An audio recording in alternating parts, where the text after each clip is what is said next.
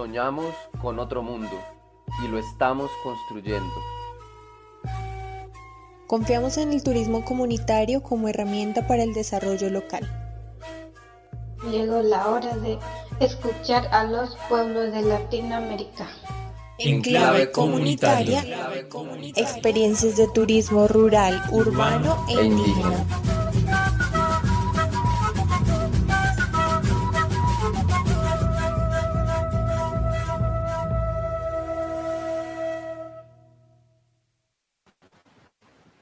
Muy buenas tardes a toda nuestra audiencia de Latinoamérica. Estamos muy contentos de poder encontrarnos nuevamente en nuestro programa en clave comunitaria. Gracias a todos los que nos están oyendo, gracias también a nuestros invitados con quienes vamos a conversar hoy de un tema muy importante y necesario eh, que en todas nuestras conversaciones. Quien les habla es Pamela Leite. En este momento estoy desde la ciudad de Posadas, provincia de Misiones, Argentina. Voy a saludar a mis compañeros de la mesa. Primero, mi compañero Daniel, que me va a estar acompañando en la conducción desde Colombia. Hola Daniel, ¿cómo estás? Hola Pame, hola a todo equipo, un saludo especial desde Bogotá. Por fin una soleada Bogotá después de meses de lluvia, truenos, relámpagos en algunas zonas del país con situaciones bastante complicadas. Estamos, seguimos en protestas pero siempre con la mente en alto y tratando de avanzar de la forma más positiva. Un saludo desde Bogotá, gigante para todos. Y aquí también por estos lados, desde estas alturas, también nos acompaña Jimena, anda por acá. ¿Cómo vas, Jimena? Hola, Dani, hola, Pami, ¿cómo están? Para mí es un gusto estar acá con todos ustedes. Sí, como tú dices, por fin tenemos una Bogotá súper soleada. El día de hoy el tema está súper interesante, entonces con toda la emoción para, para escucharlo.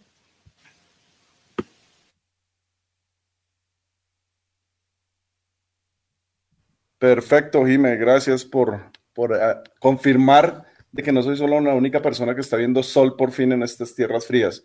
Pero bueno, listo, aquí estamos acompañados también por un gran equipo, estamos con Mati, que ese, si es, tú sí estás acostumbrado a ver sol todo el tiempo, ¿no, Mati? ¿Cómo está el clima por allá?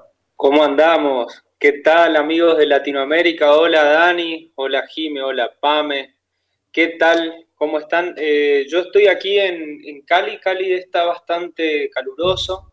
Igual también hemos tenido muchas lluvias, eh, hemos tenido un poco de, de, bochorno, como le llamamos allá en Argentina, sí, mucha humedad. Y bueno, eh, la verdad, acompañando esta, esta hermosa tarde con unos matecitos por este, por este rinconcito. Andamos también con el Rubén. Hola Rubén, ¿cómo estás? Claro, amigo, ¿cómo están? Bueno, qué gusto saludarles. La verdad que se extraña cuando no está en clave comunitaria al aire, así que aquí estamos por Argentina, en Mendoza, precisamente, desde hace poquito, después de un buen tiempo en Ecuador. Volví a Argentina, así que estoy en Mendoza, que me recibió con bastante frío cerca de, bueno, ahora 2 grados, pero más temprano estuvo bajo cero. Así que bastante frío, a pesar de que hay sol, como casi siempre en Mendoza, pero claro, en esta ocasión con frío. Pero me gusta el frío, así que estoy cómodo. Eh, adaptándome, es cierto, porque ya me estaba acostumbrando al calorcito de Ecuador, pero aparte que época de frío, así que no hay por qué quejarse. Estamos eh, ya cerca del invierno acá en el sur, así que bueno, aprovechando en esta fecha tan especial para un tema también muy particular del que vamos a conversar en este Inti Raimi que tenemos 21 de junio. Así que muchísimo para conversar en este gran programa. Bienvenidos, bienvenidas. Aprovechamos para decirle a la gente que nos vaya dejando sus comentarios o mensajitos eh, en la transmisión en Facebook o si nos conocen y tienen alguno de el número de alguno de nosotros, de nosotras, nos pueden escribir también directamente para que le mandemos saludo, para que nos cuenten desde dónde nos escuchan en Latinoamérica y también en Europa, seguramente como casi siempre. Así que un gusto otra vez estar en este programa en Clave Comunitaria, Pame. Gracias chicos, gracias por estar ahí. Bueno, y este programa lleva como título Despertar en un mundo agradable. Caminamos hacia la sostenibilidad ambiental. Bueno, queremos hablar de algo que es muy actual, que, eh, es acerca del cambio climático y poder conversar un poco acerca de esta necesidad que tenemos de cuidar el lugar donde vivimos, de cuidar nuestro planeta y también poder ver nuestras prácticas cotidianas, eh, cómo nos movemos, cómo, qué estamos haciendo para que esto pueda frenarse y también en nuestros trabajos, en nuestras tareas y bueno, por supuesto en el turismo y el turismo comunitario. Para eso tenemos a un panel de lujo esta tarde, la verdad que estoy muy contenta y estoy segura que ustedes los quieren conocer, así que vamos a saludar a los invitados que tenemos esta tarde. Primero queremos saludar a Marco Lucero, él es cofundador de Cuidadores de Destino y Turismo de Clara, que Turismo de Clara es una comunidad de organizaciones, empresas y destinos y profesionales que declaramos el estado de emergencia climática y nos unimos para trabajar juntos en la búsqueda de soluciones. Así que un placer tenerte, Marco. ¿Cómo estás? Contanos desde dónde nos estás acompañando. Hola, Pame. Hola a toda la mesa. Muchas gracias por la invitación. Eh, estoy actualmente en Santiago de Chile, con un Santiago bastante nublado, eh, pero algo un poco peor que es solo que esté nublado, sino que también con mucho smog, mucha contaminación. Así que esperamos que la lluvia nos llegue pronto para que limpie el aire, pero mm, feliz de la vida acá. Eh, Santiago está rodeado por montañas, entonces es posible escaparse, hacer un pequeño trekking con tan solo 30 minutos eh, fuera de la ciudad, uno ya puede estar en los Andes y y mirar todo con otra perspectiva. Así que feliz de estar acá y feliz por la invitación también. Así que muchas gracias. Gracias a vos por acompañarnos, por sumarte, por aceptar estar en esta mesa. Y también vamos a conversar con una persona que, como dijo Ximena, está del otro lado del charco, pero también se hizo un tiempito para, para acompañarnos y para conversar de este tema tan apasionante. Pido disculpas si pronuncio mal su nombre, pero creo que es Madeleine Regnagel. Puede ser, ella es alemana, experta en economía circular y permacultura, ha participado, realizado varios proyectos para reducir el uso de plástico y hoy coordina también varias huertas urbanas en Barcelona. También es docente de turismo sostenible, así que bienvenida Madeleine y corregime si dije mal tu nombre. Muchas gracias. ¿Me oigáis muy bien o no? Sí, te escuchamos. Vale, perfecto. Muchísimas gracias a todo el equipo de Travolución Radio, a Rubén, Pame, Daniel y Jimena, por ejemplo, por introducirme y presentarme hoy. Y saludos desde Barcelona. Aquí con un tiempo un poco, no sé, es raro para Barcelona, ah, porque las temperaturas la semana pasada iban a 40 grados, que era demasiado calor y de repente bajando a 15 a 18 grados. Y como me dedico mucho tiempo a los jardines urbanos y más a la permacultura urbana, no, notamos bastante el, impacto del cambio climático a la tierra en, en los puertos urbanos y estamos luchando con plagas nuevas y la verdad es bastante preocupante. Pero de todos modos me alegro de estar aquí y es la primera vez que salgo en el radio de Colombia, entonces gracias por tenerme aquí. Gracias a vos y si por ahí hablamos muy rápido o necesitas que te volvamos a, comentar lo que vamos diciendo, nos vas, nos vas avisando. Pero la verdad que, bueno, ella es alemana, sí, pero su español se le entiende bastante bien, así que Gracias, gracias por sumarte también por eso. Y vamos rompiendo, ¿cómo, ¿cómo es esta mesa, no? Vamos rompiendo barreras, vamos rompiendo culturas, vamos uniendo continentes, países y todo para hablar acerca de, del trabajo que, vienen realizando diferentes comunidades y, bueno, y también de distintas propuestas que se van presentando eh, para el turismo y para que esta eh, actividad pueda ser lo más sostenible posible y que pueda realmente ser beneficiosa para las comunidades en las que se desarrolla. Por eso queríamos arrancar esta mesa conociendo un poco acerca del trabajo de turismo de Clara.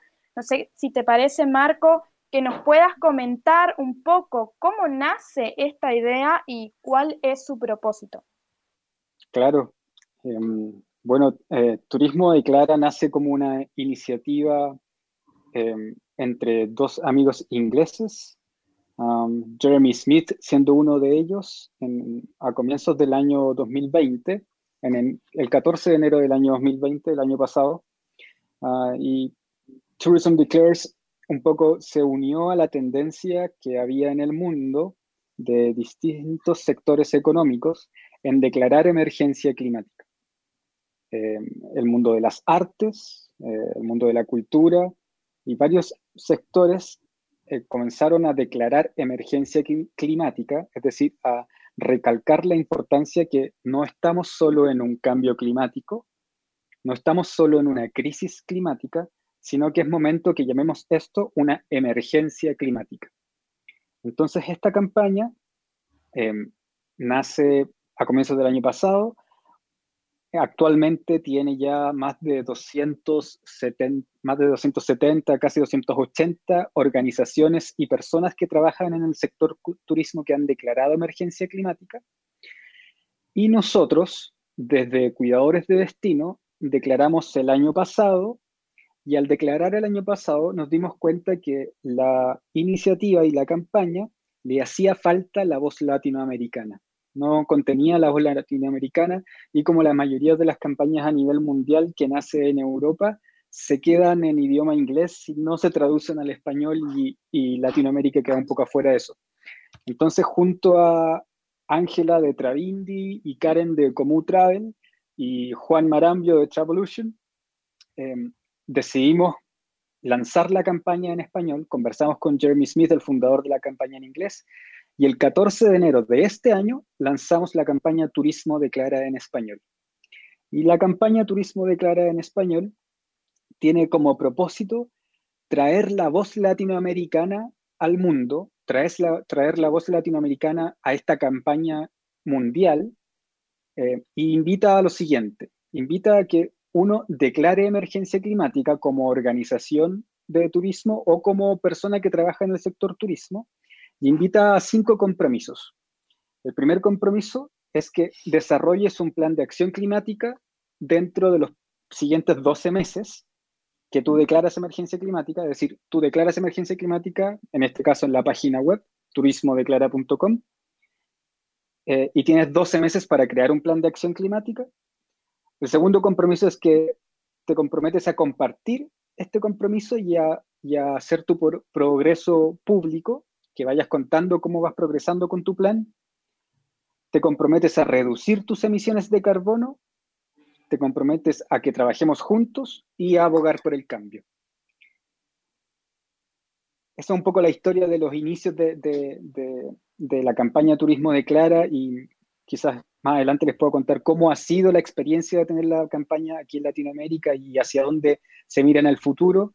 Eh, teniendo un hito importante que vamos a ser participantes de la COP26 en Glasgow en noviembre de este año. Bien, ¿podés comentar qué es esta actividad que nombraste por último por ahí para las personas que no, conocen muy bien? La COP26. Sí. Claro. La, COP26, em, que este año va a ser en Glasgow, el año, la COP25, que fue en Chile eh, el año 2019, Em, es un encuentro en donde científicos, eh, personas eh, de la sociedad civil, organismos públicos y entidades privadas se reúnen a conversar sobre las medidas que deben ser tomadas, eh, mirar la evidencia, la nueva evidencia científica. Ya quizás ya estamos un poco ya, ya tenemos demasiada evidencia científica, lo que debemos hacer ahora es actuar, quizás lo que deberíamos haber hecho hace 30 o 50 años atrás es comenzar a actuar, pero bueno, son reuniones en donde se trae la nueva evidencia científica y se llama a la acción.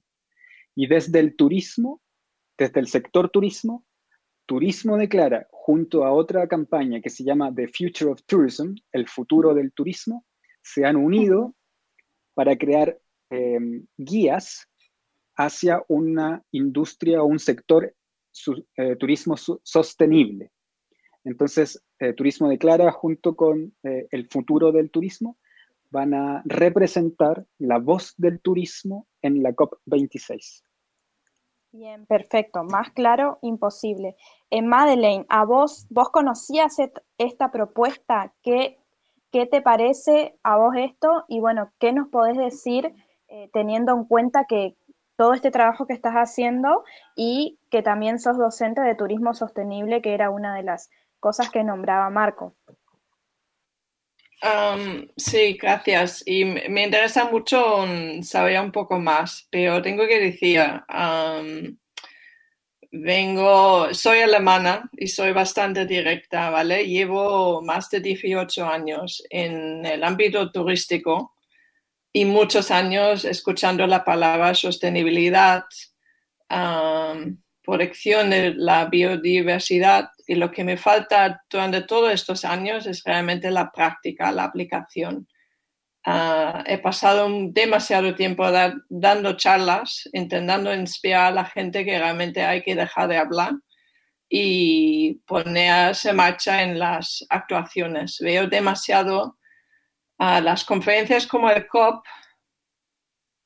He perdido un poco la esperanza con ellos porque en sí es un, es un evento demasiado grande de culturas, sistemas muy complejos, intentando salvar algo a nivel mundial y yo pienso las soluciones tenemos que buscarnos al ámbito local, porque he vivido en muchos países, he conocido sistemas muy distintos, gobiernos distintos, empresas distintas, y es, es, muy complicado discutir esto en, un, en, unos días, porque al final he vivido ahora siete años en Tailandia, que es un gobierno uh, como una dictadura, luchando con un gobierno que no quise escuchar que hay que bajar el número de turistas a los destinos naturales, porque les interesaba más escuchar cuánto dinero podemos ganar con cada turista. Entonces, a mí me cuesta un poco, aunque me encanta mucho el proyecto que mencionó Marco del um, turismo turismodeclaro.com, pero ya como he puesto en el chat, 12, meses en cambiar algo eh, y realmente veo un proceso, lo veo complicado, pero siempre digo, hay esperanza y espero que hay empresas que realmente enseñan que hay posibilidades de cambiar dentro de 12 meses cómo funciona una empresa y caminar un camino más sostenible. No lo sé, es, es, mi, es mi opinión. Ahora me dedico más en realmente trabajar y luchar con gente que ya están planificando y están marchando me he notado que me he ido un poco más atrás en escuchar charlas largas en salas de conferencias con aire acondicionado, con comida que viene de lejos, no de la gente local. Y no lo sé, pero de todos modos pienso, puede ser que hay un poco de esperanza en estos eventos. Es solo yo estaba invitado a muchos eventos a nivel mundial y siempre me fui un poco con el corazón dañado. pero puede ser que este año me, me cambio la posición y se ve que realmente hay esperanza. No lo sé. A ver, que me diga uh, Marco. Em, la verdad que es muy difícil mantener la esperanza, hay que hacer un trabajo eh, interno fuerte, sobre todo eh, yo soy yo que soy chileno y la última COP fue aquí en Chile y fue realmente un fracaso absoluto, no se consiguió absolutamente nada. Pero aquí volvemos nuevamente a insistir, em, pero yo te encuentro toda la razón, Madeleine. Em, hay un dicho que decimos en permacultura que es piensa global y actúa local y de alguna manera eh, también lo llevamos a cabo acá. Eh, respecto al plan de acción, es, no es la ejecución de un plan de acción lo que invitamos a hacer en la campaña, sino que es comenzar a escribir tu plan de acción climática como empresa. Tienes 12 meses para escribirlo. Y eso quiere decir que puedes tener ah, cinco años para llevarlo a cabo o algunas acciones que se toman a corto plazo, mediano plazo y largo plazo. Em, pero estoy completamente de acuerdo contigo que ya hemos tenido bastante de estas conferencias internacionales con aire acondicionado y con ah, café de Colombia y um, Vegemite de Australia y no sé, un queso de cualquier lugar. Em, y lo que hay que hacer es realmente actuar, comenzar a actuar y de manera local. Bueno, eh, seguramente durante el programa vamos a estar eh, conociendo alguna de, algunas propuestas justamente de comunidades que ya están actuando, de comunidades que pueden relatar sus actividades y cómo están contribuyendo em, desde sus comunidades, desde su localidad, em, a frenar, no sé, si, no sé si sería correcto decir frenar, pero por lo menos contribuir a que no sigan los estragos que, está causando a nivel mundial el, cambio climático. Y con respecto a, este programa y a este proyecto, tenemos un audio de em, Juan Marambio, que es el director de nuestra organización eh, de Travolution Internacional, así que em, vamos a escuchar también y saber por qué Travolution se tomó la decisión de unirse a eh, Turismo de Clara y qué es lo que piensa nuestra organización de eso. Así que escuchamos a Juan. Hola equipo, ¿qué tal? Espero que estén todas y todos bien. Eh, somos parte de Turismo de Clara porque bueno, el, calentamiento global es una de las grandes em, crisis que estamos viviendo en, los tiempos actuales eh, y que tiene consecuencias obviamente a nivel planetario, pero que se expresan eh, con distinta gravedad en distintos territorios y frecuentemente las comunidades con las que trabajamos son proporcionalmente más afectadas, ya sea por presión, o sea, para la mm, tala de bosque, tala de, ecosistemas, digamos, de selva, eh, el aumento del mar en comunidades costeras, eh, la desertificación en zonas donde antes se podía, qué sé yo, llevar una vida agrícola, en fin, los eventos climáticos extremos eh, afectan desproporcionalmente en mayor medida a buena parte de las comunidades donde trabajamos, sin mencionar que muchas veces por falta proporcional de recursos económicos tienen menos recursos para poder combatir el cambio climático. Eh, y obviamente nosotros creemos que el turismo eh, puede tener un rol importante en, diversos niveles para frenar el cambio climático. Por una parte, eh, podemos generar experiencias de toma de conciencia para quienes viajen. Por otro lado, las mismas comunidades pueden proteger ecosistemas que son claves para evitar el calentamiento global. y obviamente podemos generar en nuestros países economías que no dependan tanto de los combustibles fósiles, eh, eh, economías de servicios, digamos, donde el valor está no en la destrucción de la naturaleza, sino en el cuidado mismo de la naturaleza.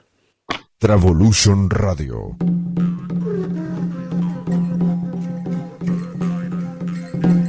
Pueblos presentes, culturas vivas.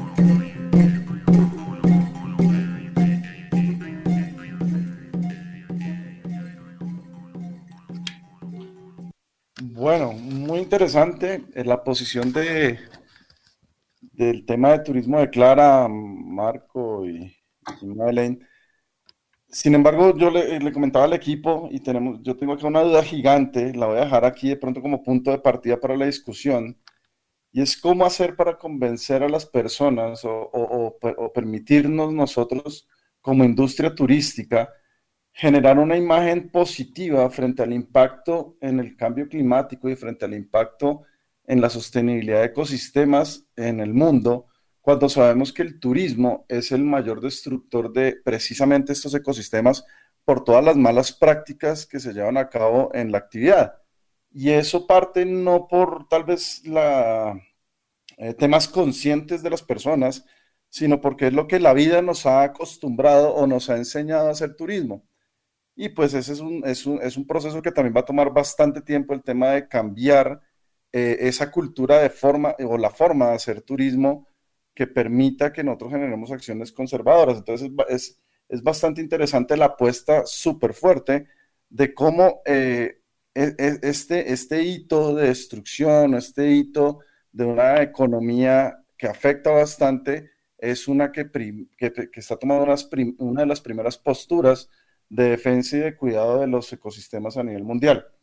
Nosotros eh, dijéramos que en Travolution lo que generamos en acciones con las comunidades precisamente es eso, es el tema de cómo generar aspectos de sostenibilidad, cómo generamos acciones realmente puntuales que no se queden en dichos o que se queden en sueños de sostenibilidad, sino cómo en cada acción o en cada actividad turística que tú vas a hacer en tu territorio está metida la apuesta de sostenibilidad y cómo cada producto turístico que creas en tu comunidad tiene que pasar primero por una validación de sostenibilidad. Si no pasa los criterios de sostenibilidad que, está, que los establece la misma comunidad, no es un producto turístico viable para ofrecer, porque iría en contravía de lo que estamos tratando de promover y proteger. Esta es una de las primeras acciones que nosotros hacemos con las comunidades. ¿Consideran que hay alguna otra acción ustedes o creen que aparte de validar esos productos turísticos que respeten la sostenibilidad, hay alguna otra acción que se pueda generar en el corto plazo para fortalecer o apoyar a las comunidades? ¿Qué opinan algunos de ustedes? No sé, Marco, Madeleine, si se les viene algo a la mente. Madeleine, no sé si quieres iniciar tú.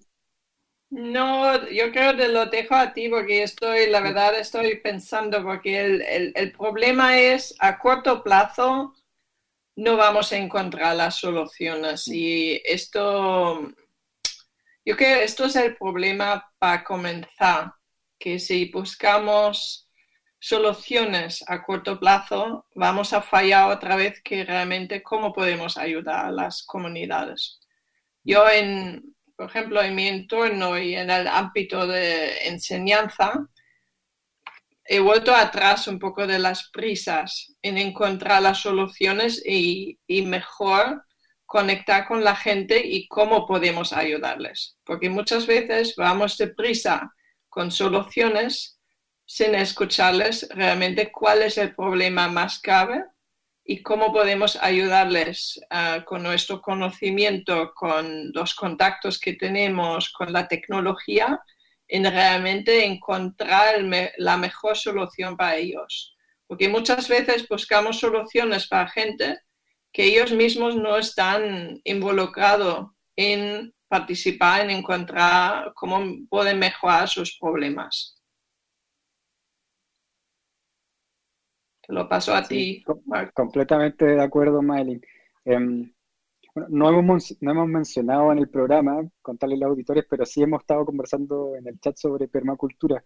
Y hay una otra frase muy interesante que se dice en permacultura, que es que em, el problema es la solución. Que, es, que es una frase bien radical, pero muy interesante de, darle un par de vueltas en la cabeza, de estudiarla, de entenderla y de ver cómo en el problema se puede encontrar la solución y cómo quizás ese problema es un problema de diseño. Em, hay, uno de los principios de la permacultura habla de em, busca soluciones lentas y pequeñas. Sí. Porque los sistemas naturales, eh, los sistemas naturales por lo general, cuando un ecosistema tiene un problema, la solución no es de un día para otro, sino que son procesos de homeostasis lentos y pequeños. Eh, entonces estoy muy de acuerdo con Madeline que la solución probablemente no la encontremos ahora. La solución probablemente no es una solución, sino que son muchas soluciones a los muchos problemas que eh, se reflejan en, la emergencia climática. Em, hay que entender que el turismo es un sistema complejo, por lo tanto, hay muchos elementos y muchas relaciones que deben ser tomadas en cuenta, que un problema por sí solo dentro del sistema turismo no se puede entender si no es en su contexto, es decir, el fenómeno se entiende mejor en su contexto que de manera aislada. Eh, y, yo creo que, que, como Maylin decía, hay que bajar el pie del acelerador quizás en apresurarse, en decir que hay una solución que, que le calza perfecto a todos los problemas y, y ir también caminando a una transición en que donde nosotros mismos seamos de alguna manera un ejemplo de aquellas soluciones. Eh, porque lo que preguntas tú, Daniel, es cómo cambiamos el comportamiento. Y cambiar el comportamiento, los hábitos de las personas, no es algo fácil. Em, entonces hay que analizar. Em, hay, hay, una teoría muy interesante de eh, un científico chileno que habla de filosofía ambiental de campo y habla de tres conceptos claves que son el, el hábitat, los cohabitantes y sus hábitos. Y en cada problema mirar esas tres relaciones, la relación que tiene el hábitat, los cohabitantes y, y, sus hábitos. Y cambiar los hábitos no es algo simple, lleva tiempo, es complejo, eh, y lo más probable es que se desarrolle, quizás se está desarrollando en estos momentos y simplemente no lo estamos viendo. Eh, y ahí es donde creo que entra un poco la importancia de mirar a las comunidades que han vivido por cientos de años en buena relación con la naturaleza. Eh, eso podría ser un guiño a una posible solución. Perfecto, no, genial. Y tienen toda la razón, dijéramos, eh, estoy de acuerdo con que los cambios no se pueden hacer eh, y la solución no es a el corto plazo. Tal vez el, el, enfoque de mi, de mi postura o de mi pregunta iba mucho más enfocado a la conclusión que llegan ustedes. Es en el caso de, de empezar a mirar cómo poco a poco se van haciendo cosas pequeñas, como dices, Marco, pero que empiecen a generar un impacto, un cambio. Entonces es una primera acción, unas primeras acciones que a futuro van a generar una sostenibilidad que van a permitir una, una recuperación y conservación de muchas cosas que hemos perdido o de minimizar impactos. Pero entonces son esos pequeños cambios, esas pequeñas acciones que tenemos que empezar a hacer de a poco para poder generarlas y, ir, y construyendo el, el, el, cambio positivo que deseamos en los territorios. Pues bien, voy a dejarlos por ahí con, con más preguntitas para el segundo bloque. Por ahora le doy la, el paso a mi compañero Rubén para ir cerrando este primer bloque y continuamos con, con los siguientes invitados en la próxima entrada.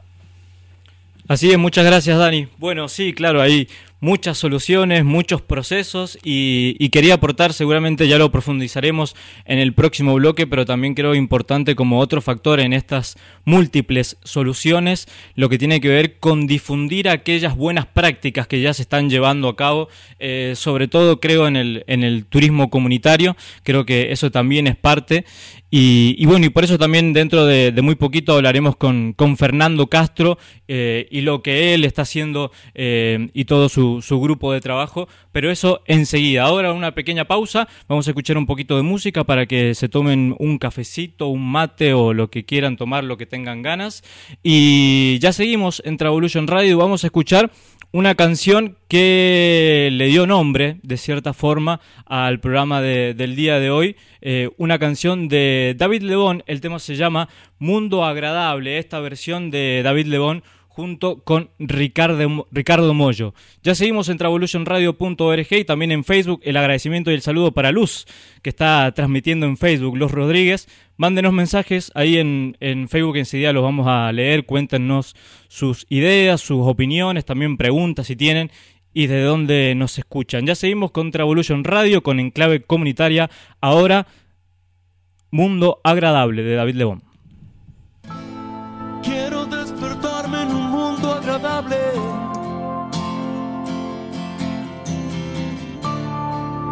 Quiero darme libertad.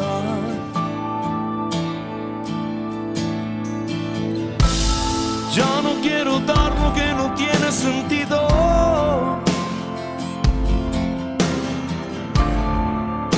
Solo quiero aquí estar. Todas las personas pueden mejorar, todos los caminos pueden ayudar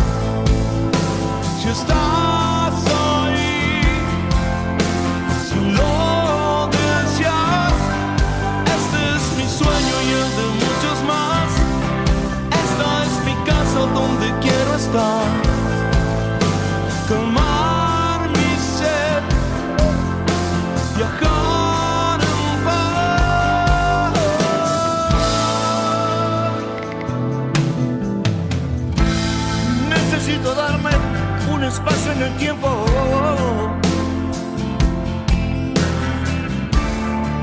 Ser muy claro al hablar. Sin informaciones que castiguen mi centro.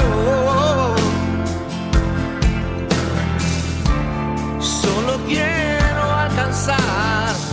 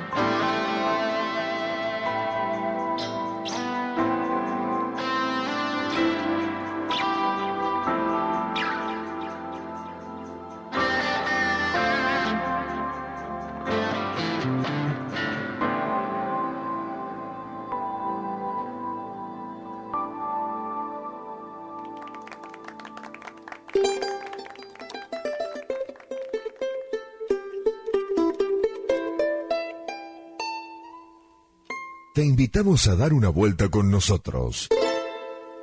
A mirar y mirarte desde otros lugares. Ser el protagonista de tu propia experiencia. Para Travolution, viajar es otra cosa.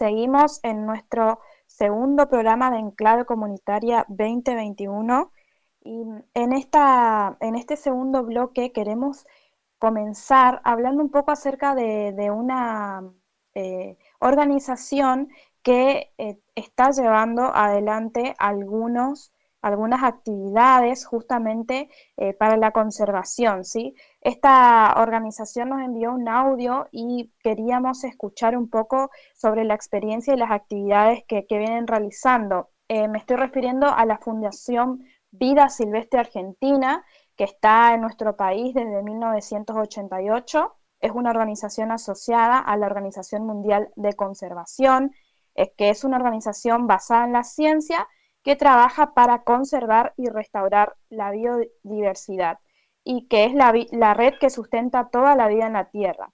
El objetivo es reducir la huella ecológica de la humanidad y asegurar el uso sostenible de los recursos. Por eso vamos a escuchar un poco acerca de lo que vienen llevando adelante, en este caso en la zona norte de Argentina. Hola, ¿qué tal? Es un placer saludarlos desde Argentina, desde la selva misionera, en este bosque atlántico que compartimos con, Brasil y con Paraguay. Eh, mi nombre es Manuel Jaramillo, soy el director general de la Fundación Vida Silvestre Argentina. Y bueno, como van a poder eh, escuchar ahora, eh, hace tiempo venimos trabajando con un proyecto integral que busca recuperar servicios ecosistémicos, principalmente el agua, la protección de, la biodiversidad y de alguna forma también la protección de los suelos en, chacras de pequeños productores en, la zona norte de, de, Misiones, como una forma de apoyar esta adaptación a los efectos negativos del cambio climático en cuestiones tan, tan básicas como el acceso al agua segura. Eh, el proyecto ha tenido la, la, suerte, en realidad no la suerte, ha sido en base a mucho trabajo de todo el equipo de, la Fundación Vida Silvestre y, muchos socios, de tener una continuidad iniciando en el 2008 y estando hoy vigente y manteniendo un ritmo de aproximadamente 30, 40, 50 hectáreas que se han ido sumando año a año a este proceso de, restauración de, de, la vegetación nativa en los bordes de los arroyos, pero por sobre todo, creo yo, de servicios ecosistémicos y de instalación y de aporte a un cambio de cultura eh, en el vínculo que las personas tienen con el bosque. Así que poner en valor justamente esta enorme herramienta que son los bosques nativos para la adaptación al cambio climático ha sido importante y necesario para asegurar la continuidad del proyecto. Así que espero que puedan eh, comprender y disfrutar eh, los comentarios que van a hacer nuestros colegas en campo.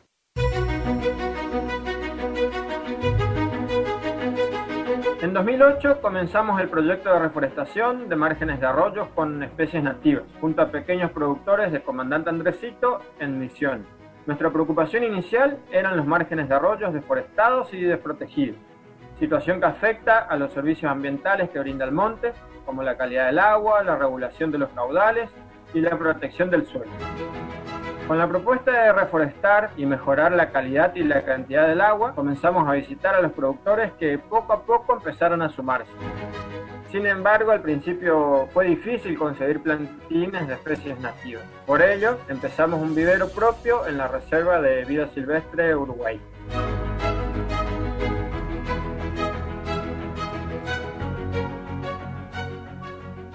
En los más de 10 años de proyecto de restauración, hemos reforestado más de 300 hectáreas con especies nativas en la zona de Comandante Andresito. hicimos de la mano de más de 100 familias de productores y productoras rurales y con el acompañamiento de guardaparques provinciales de la zona. Y de esta forma llegamos a plantar más de 120.000 plantines de 40 especies de la selva misionera. En los últimos años, desde Vida Silvestre, hemos decidido extender este proyecto de restauración al municipio de San Pedro, donde ya llevamos reforestadas más de 30 hectáreas.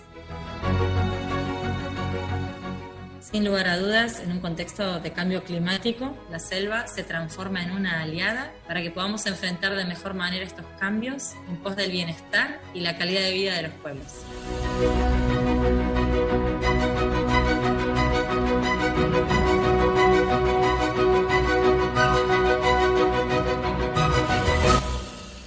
Estás escuchando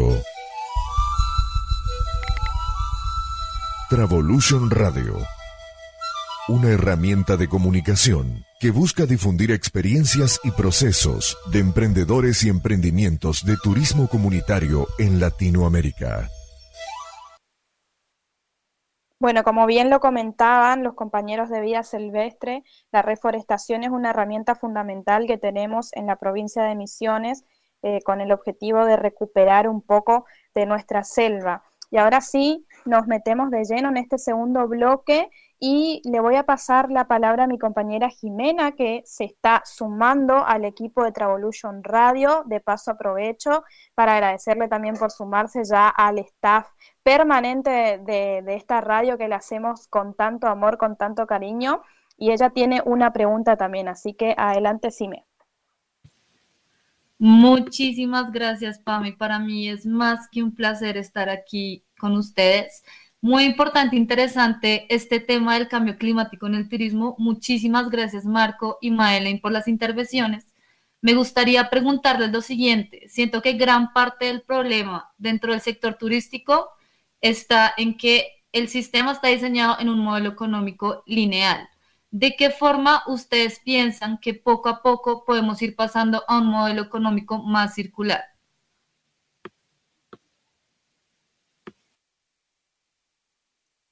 Qué linda pregunta, eh, Jiménez. Madeline, ¿quieres iniciar tú? Mm, sí, excelente pregunta, Jimena, la verdad, ah, porque es un, eh, es un tema mía que llevo de todo el corazón, porque em, y estoy pensando en dónde empezar, la verdad, porque el tema es tan es tan complejo, ¿vale? Y voy a añadir rápido un poco dónde vino mi cambio, un poco. cuando estaba viviendo en, en, Tailandia y vi el estado de las playas en Tailandia, un, un país que decían es un país de paraíso, pensaba, ¿dónde hemos eh, ido? ¿Dónde hemos llegado realmente con tanto consumo y dónde vamos a parar? Entonces, en 2015 empecé la jornada mía personal de cambiar nuestros ah, hábitos en casa y hacía residuo feo. Y tengo que decir, cuando hice el audito con mi marido, cada uno producimos unos 30 kilos de residuos al, al mes y lo conseguimos a casi cero en, dentro de un año. Y esto ha sido una, una, buena experiencia porque estamos viviendo en Bangkok, un país donde los residuos no solo es nivel local, el turista, y depende de dónde viene el turismo, eh, produzca incluso el doble de una persona normal. Hablando de Tailandia, es 1,3 kilogramos de, residuos al día por persona. Esto puede ser más de 2 kilos por turista cada día. Entonces es, es un tema que llevo ya cinco años viendo dónde podemos realmente empezar de, de cambiar y para mí ha sido la educación. Um, porque yo creo en muchas escuelas o universidades, escuelas de negocios, es donde veo el, problema, porque al final lo que enseñamos allí, eh, todos los clases y seminarios, el enfoque es al, al modelo de negocio lineal. Hay muy, muy pocas clases en inglés o incluso en alemán, que se, que se ven cambiando el sistema. Es, ahora estamos, eh, cuando veo a los estudiantes en una aula, y más, no, no me gusta enseñar la aula. Este semestre estaban en, en el huerto, ah, tocando la tierra y realmente entendiendo qué es el ciclo circular en un huerto, qué es el composting, el composting a nivel personal y cómo lo podemos hacer para los hoteles, etc. Entonces es, un, es, es muy complejo y para mí es, es, cambiar los hábitos y entender muy bien cómo funcionan los sistemas. Por ejemplo, en, en Barcelona yo creo que tenemos un poco más de ventaja porque el gobierno en un lado está interesado en el turismo sostenible pero falta mucha infraestructura, ¿vale? y, quiero pasarlo al marco porque la verdad es un tema que tenemos que cambiar, pero muchas veces no sé dónde empezar aparte de la enseñanza y que todos tenemos que venir a una mesa redonda y trabajar juntos porque no puede ser que la, enseñanza está al lado izquierdo y después hay los negocios y los gobiernos. Hay que conectarlos todos y trabajar en soluciones juntos, porque si no, no veo una salida. veo mucha necesidad. Yo en los 18 años en el ámbito turístico, eh, lo que he visto de, de residuos, de despreciar el agua, la destrucción de biodiversidad, la destrucción de los destinos. Yo creo es, es el único modelo para mí yendo adelante es, es crear más conciencia qué es el modelo económico secular y es que la gente que incluso los formadores viven de ello, para que ellos lo puedan explicarlo mejor. Porque yo creo no es aprender los términos y después realmente no vivir los valores que tiene que ofrecer la economía secular. Y te lo paso ahora Marco, porque si no, yo puedo hablar una hora de este tema. Sí, que es muy interesante y probablemente las bases, uh, una de las bases de, de, los problemas que enfrentamos. Sí. Eh, me interesa mucho esto de, de hablar de, de, los costos que tiene el turismo. Eh, tú hablabas de, los costos que tiene, por ejemplo, en la cantidad de residuos que generan los turistas en Tailandia.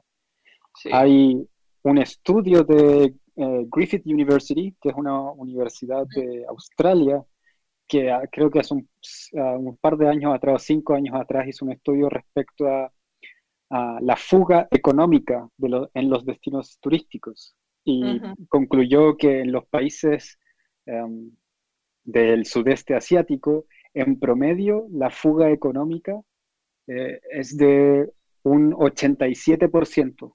Es decir, que, en, por ejemplo, en Tailandia, no sé si se, se, refería en Tailandia específicamente, pero en promedio en el sudeste asiático, solo el 13% de los ingresos de los turistas queda en el destino. Y el resto se va, porque el hotel es de propiedad de un americano, porque eh, las frutas y verduras que consumieron son de otros lugares, porque el café o el continental breakfast es de otro lugar. Uh, es decir, ahí también hay otro problema, que es la fuga económica en los destinos turísticos. Creo que en la isla Mauricio, solo el 8% de todos los ingresos de los turistas queda en la isla Mauricio. Y el 92%, si yo gasté 100 dólares, 92 dólares se van de, de la isla y solo 8 dólares quedan ahí. Es decir, hay un problema enorme también de fuga económica. Mm. Um, a, a, mí me parece que una, ade, además de la educación, que también estoy muy de acuerdo, una de las miradas que podría ir eh, encaminándonos a soluciones es la gestión de destinos turísticos, que en Latinoamérica sí. lamentablemente no se da con mucha fuerza. Eh, lo hemos visto en, en um, Países Bajos, en Ámsterdam, que han comenzado a utilizar el, el Donuts Economics en el, modelo de la ciudad. Es decir, ya dándonos cuenta que eh, no podemos vivir en un mundo en constante crecimiento porque nuestro planeta es finito, eh, los límites son necesarios y creo que la gestión de destinos turísticos, incorporando la voz de la comunidad, reconociendo nuestros límites sociales y planetarios, es uh, un camino que debe ser explorado con mayor fuerza en Latinoamérica y que los gobiernos, junto con las comunidades, debiesen comenzar a trabajar en esta mirada. En Chile tenemos un pequeño ejemplo que se está piloteando, que es el índice de saturación de destinos. Por primera vez podemos saber qué tan saturado está un territorio debido al turismo. Uh, y, eso ya son algunas, algunos ejemplos ideas que pueden ir vislumbrando algunas soluciones.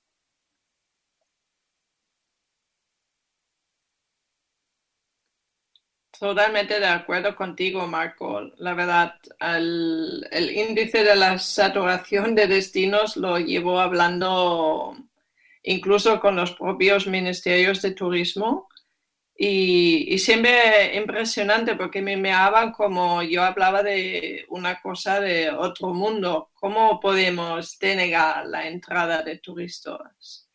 ¿Y cómo podemos regularlo? Porque hice varios uh, estudios en Asia, incluso en Bali, en, en, destinos que digo, no puede ser, por ejemplo, en una isla donde fuimos a coleccionar los residuos de plástico en, en la misma playa durante 14 años ya.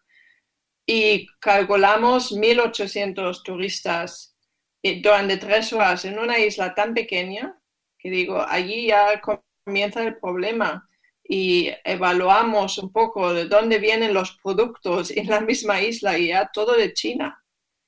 Ah, y digo, ¿cómo van a poder pagar el tema sostenible o la educación o la infraestructura para la economía secular si solo el 12% ah, de los ingresos se quedan en el país. Es, imposible, pero yo conozco muchas empresas ah, que se dedican al turismo comunitario y dicen, el dinero se va del país y es triste, la verdad es triste porque digo, el modelo turístico mm, se nos ha ido de las manos por el tema de ego y de ganar mucho dinero solo unas pocas gente, porque al final la gente que se merecen un salario más digno es que no reciben nada. Y yo creo que tenemos muchísimo trabajo, muchísimo trabajo. Correcto, Madeleine. Eh, son muchas saturaciones, ¿no? Y de hecho, pues son también eh, prácticas que tenemos que ir mitigando de manera clara y concreta. Eh, lo que hablaba Marcos recién respecto al, índice de, saturación, es, yo cuando escucho ese índice de saturación y estoy en, una comunidad, como que es, muy difícil de, encontrar, no sé, bueno, qué bueno que existe una solución concreta, pero ¿cómo implementar desde la misma comunidad con, los, con las herramientas que tenemos en la comunidad, una acción muy lenta, pequeña, pero concreta en torno a, esta, eh, a este indicador de saturación de turismo. ¿Es posible aplicarlo? Sí. Em, es Matías, ¿verdad? Gracias, Matías, por, la, por, la, por, la, pregunta. Em, mira, por, ejemplo, por ejemplo, eh, solo voy a hablar de un ejemplo que en este caso es Ámsterdam, pero después, lo traigo a Latinoamérica. En Ámsterdam, eh, porque pusieron el bienestar de Ámsterdam, de la ciudad, de sus residentes al centro, y no pusieron el bienestar de los visitantes, sino que el bienestar del territorio en su conjunto al centro, tomaron algunas medidas prácticas, sencillas, pero que tienen eh, un impacto grande, que es, por ejemplo, ordenanzas que eh, previenen eh, la proliferación de tiendas de souvenir que reemplacen las tiendas locales. Es decir, no puede cambiar el giro de, tu negocio. Si tú el negocio de esta calle tenía, uh, era, de agricultura, no puedes transformarla en, otra cosa que no sea de agricultura.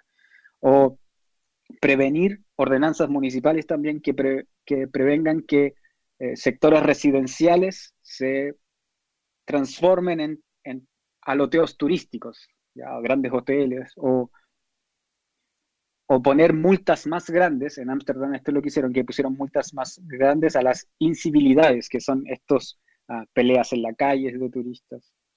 Em, yo pues soy cofundador de Cuidadores de Destinos y en Cuidadores de Destinos proponemos un modelo de gestión turística que en, su, que en el centro ponga el bienestar del territorio y para eso facilitamos un proceso creativo, imaginativo. Y lo que llamamos es a las comunidades a imaginar, por ejemplo, en el sur de Chile, a la comunidad de Cochamó, a imaginar Cochamó en el futuro de una manera maravillosa, como a los residentes les gustaría que fuera ese lugar. Y desde ahí, de ese imaginario colectivo, una invitación creativa a soñar el, territorio en el futuro de manera maravillosa, crear un plan de acción y generar acciones concretas y generar, indicadores que, que reflejen el éxito del turismo. Es decir, ya no solo preocuparse de el crecimiento el aumento de visitantes o el aumento de la pernoctación promedio o el aumento del gasto, sino que tomar en cuenta los indicadores que a la comunidad le haga sentido.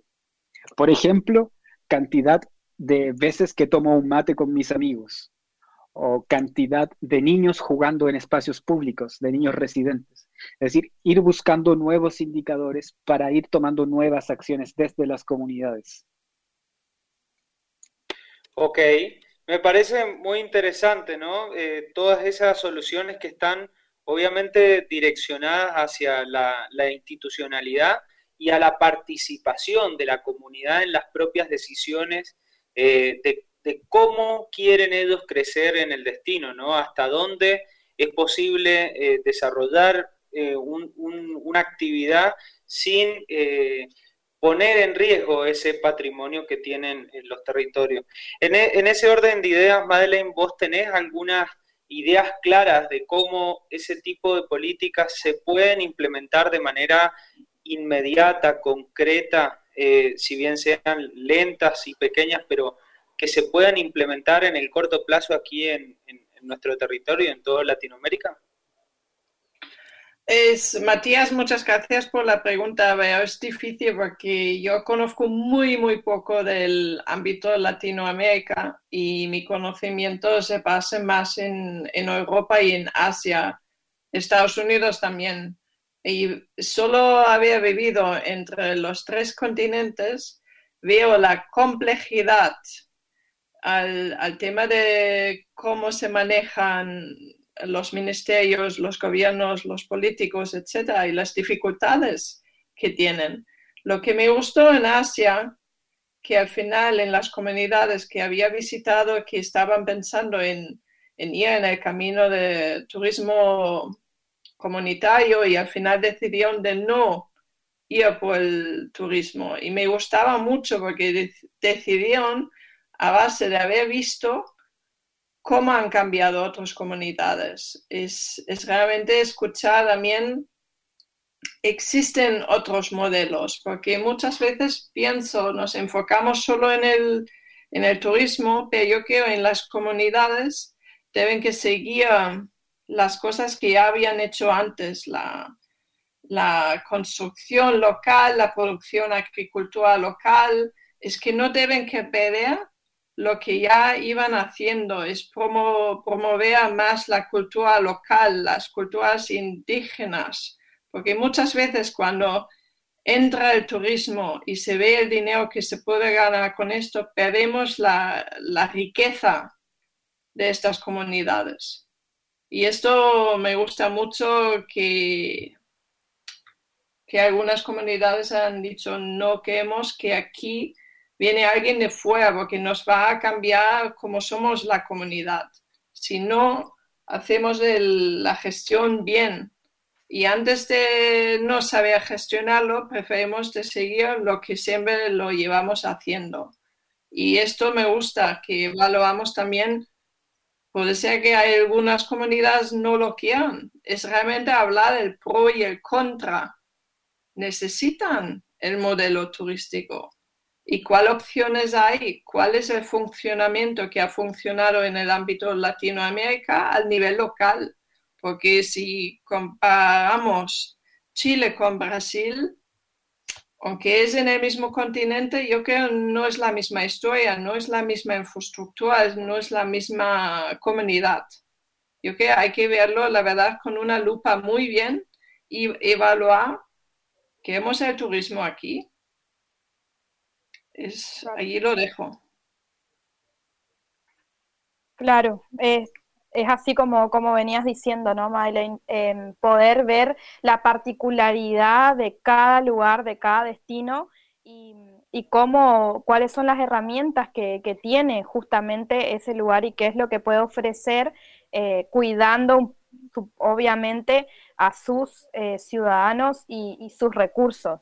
Em, creo que que por esa línea también viene esto de, gestionar un, destino, como dice Marco, y la verdad que está muy interesante la charla, muy buena. Em, yo estoy aprendiendo un montón y bueno, me cuesta decirte eh, muchas gracias, Madeleine, porque ya llegamos a la hora acordada para que puedas compartir con nosotros y por eso te queremos dar muchas gracias porque eh, te tomaste este tiempo para, para conversar, para exponer tus conocimientos también y sobre todo para hacernos pensar, porque creo que vamos a salir de este programa con más dudas que certezas, pero eso también es algo que nos moviliza. Así que gracias Madeleine por, por sumarte. Les quiero contar a la audiencia que ella en, en, su, en su lugar de, de residencia está como a las 12 de la noche, ¿no? Sí, exactamente. Ah, y normalmente como buena alemana me voy a la cama antes. Ah, pero una cosa que quiero también ah, añadía, yo sigo en contacto con, con Tailandia ahora y lo que me rompe el corazón que durante los últimos 10 años han creado un modelo de turismo de adicción al turismo que ahora a diario, cada 10 personas, cada 10 minutos se suicida una persona local porque ya no tiene otra opción. Tengo muchos amigos que están cocinando para que la gente tenga algo para comer.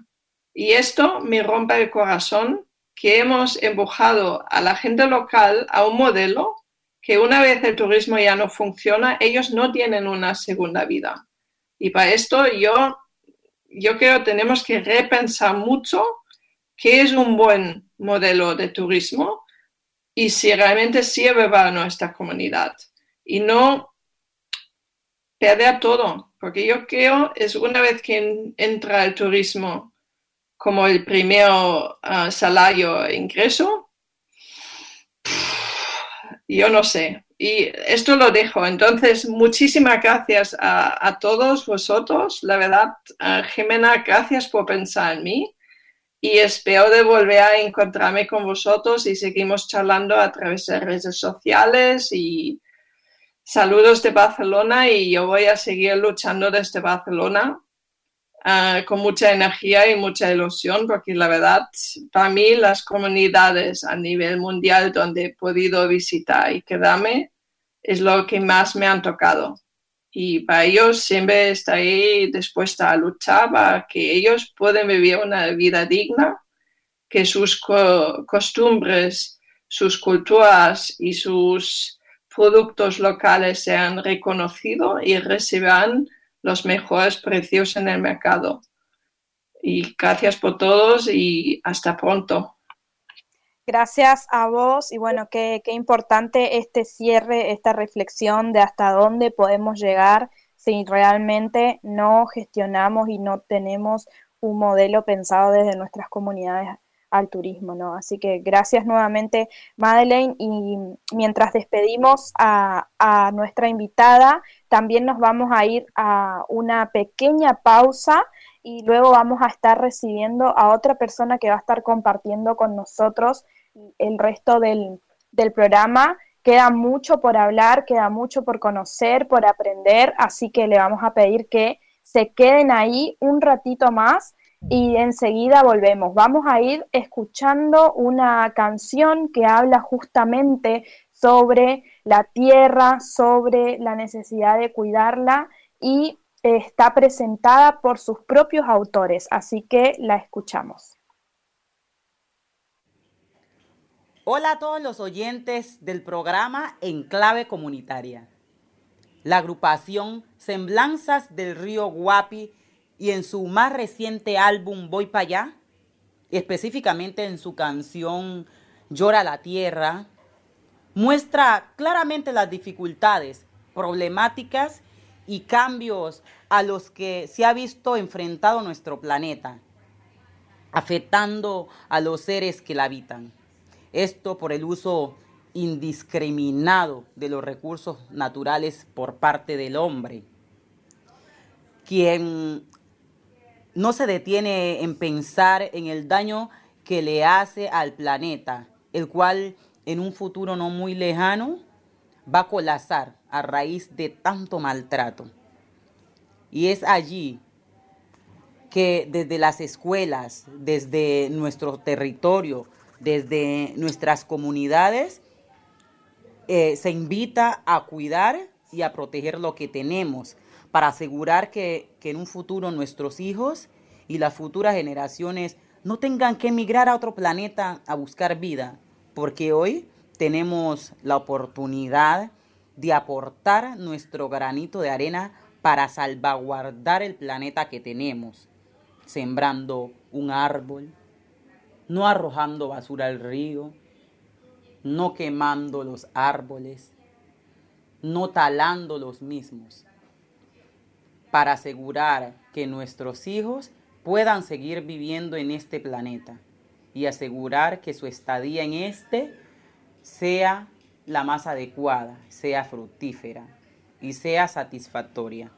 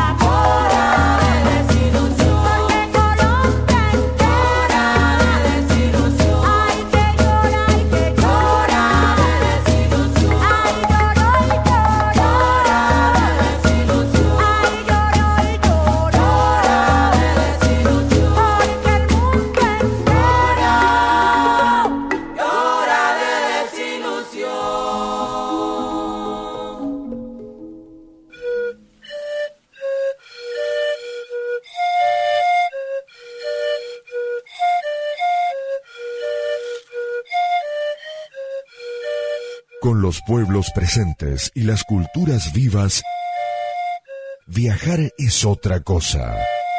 Travolution Radio.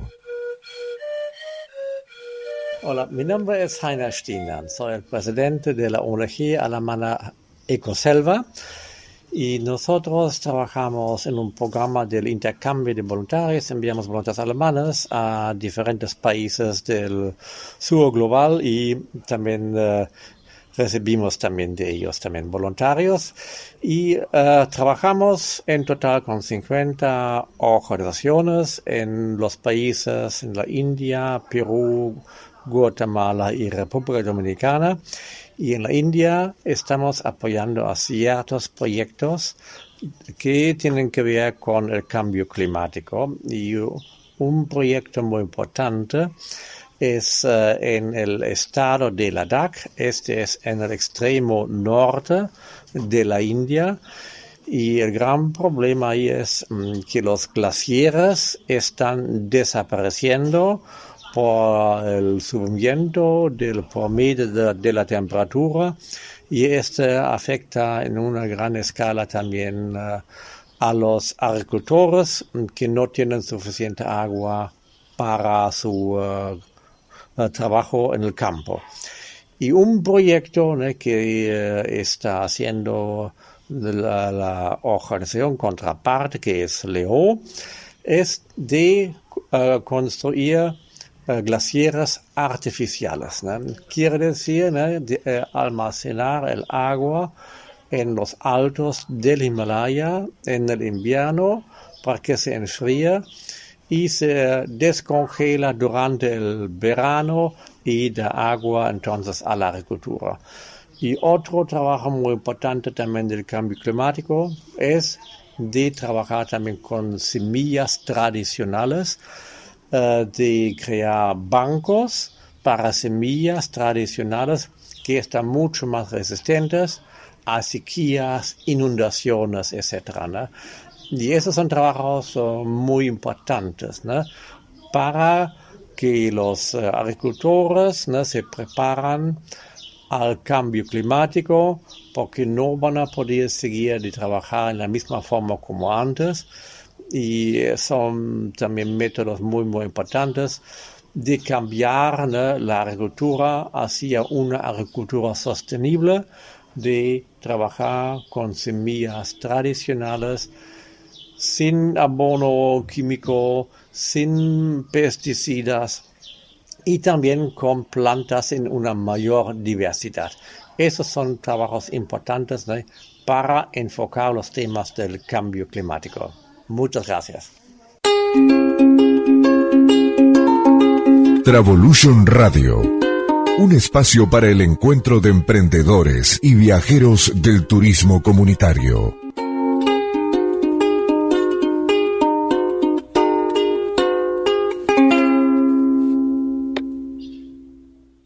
Pasa el tiempo y cuántos contenidos que, estamos viviendo. Ya estamos en el tercer bloque. Eh, escuchábamos en el segundo bloque al final a Yamilé Cortés, eh, parte del equipo eh, de Semblanzas, ¿sí?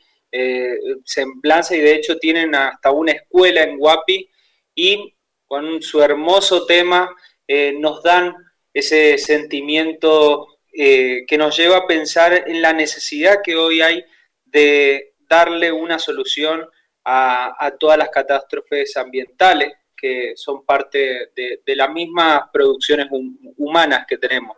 E incluso, bueno, también teníamos el, audio ahora de Heimer Sties, eh, Stias, es este querido amigo alemán que nos, nos contaba un poquito sobre ese tipo de, herramientas que hoy están intentando mitigar eh, los impactos ambientales, tanto con, como el intercambio de voluntarios, como también eh, el aprovechamiento del agua en su estado eh, pues congelado. La verdad que muy interesante todas las, las, prácticas que, que, intentan un mismo objetivo que es el trabajo colaborativo función del medio ambiente.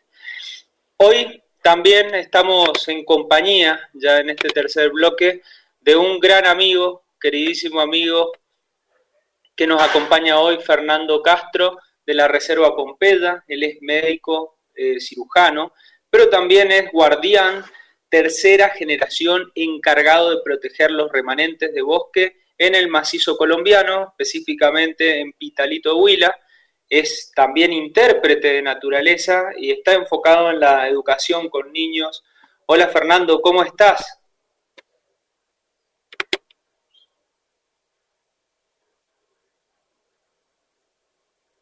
Fernando, ¿estás por acá? Está silenciado. hola, Matías, muchas, eh, hola Matías, un saludo, muchas gracias. ¿Me estás escuchando? Sí, ahí te estamos escuchando muy, muy fuerte, muy bien. ¿Qué tal todo por allá por Huila?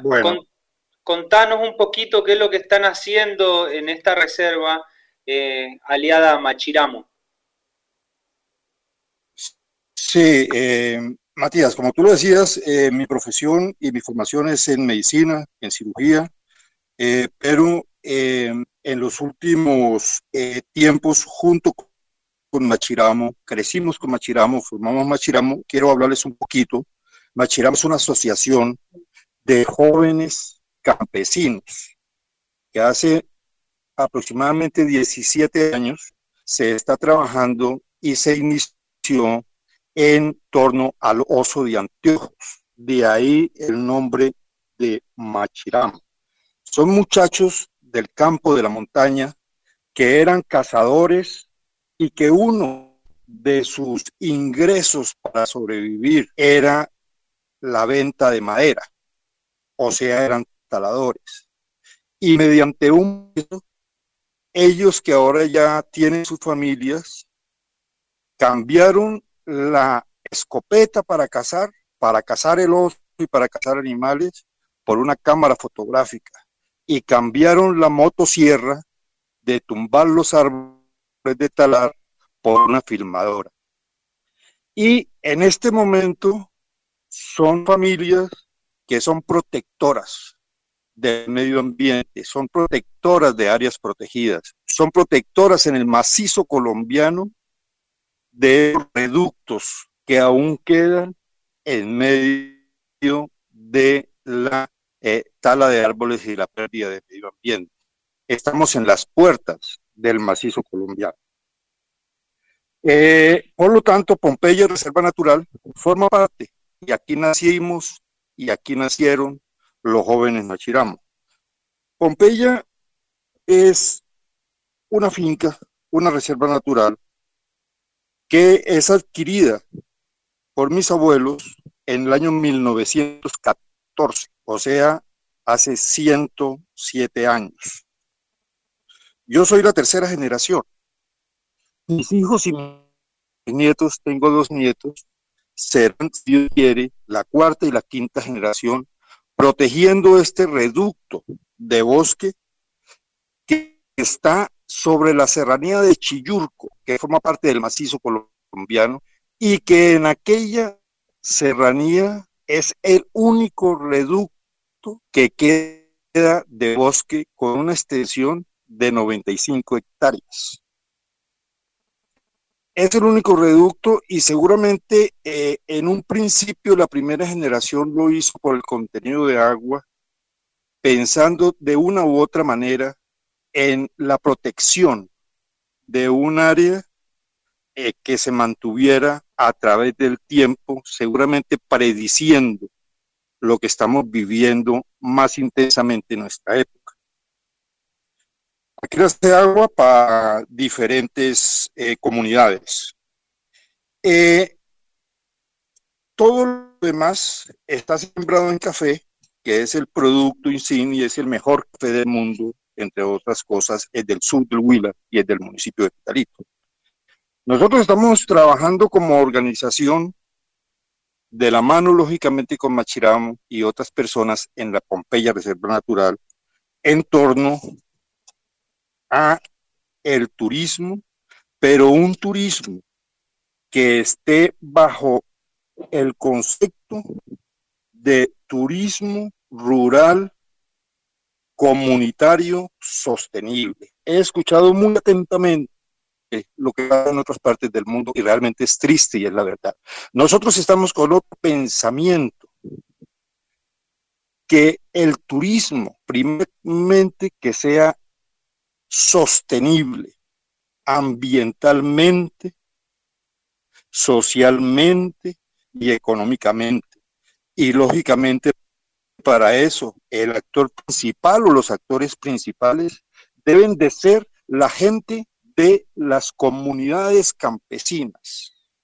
Dentro de un proceso de desarrollo turístico que están haciendo, que se está desarrollando en Colombia, y sobre todo con mucha fuerza en esta parte del sur del Colombia, del el macizo colombiano, la parte que nos corresponde del macizo colombiano.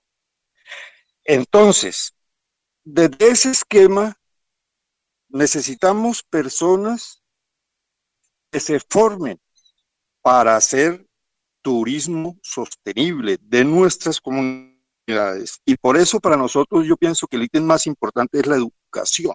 Y la educación en todas las edades, desde niños hasta muy adultos, pero principalmente en jóvenes y en niños, que son los que hacen un cambio generacional, los que hacen un cambio que sea de actitud. Y por eso nosotros aportamos aquí un granito de arena, un granito de arena dentro de este inmenso desierto que se está haciendo en la Tierra para revertir ese cambio climático, para revertir esa destrucción del planeta. Es simplemente eso.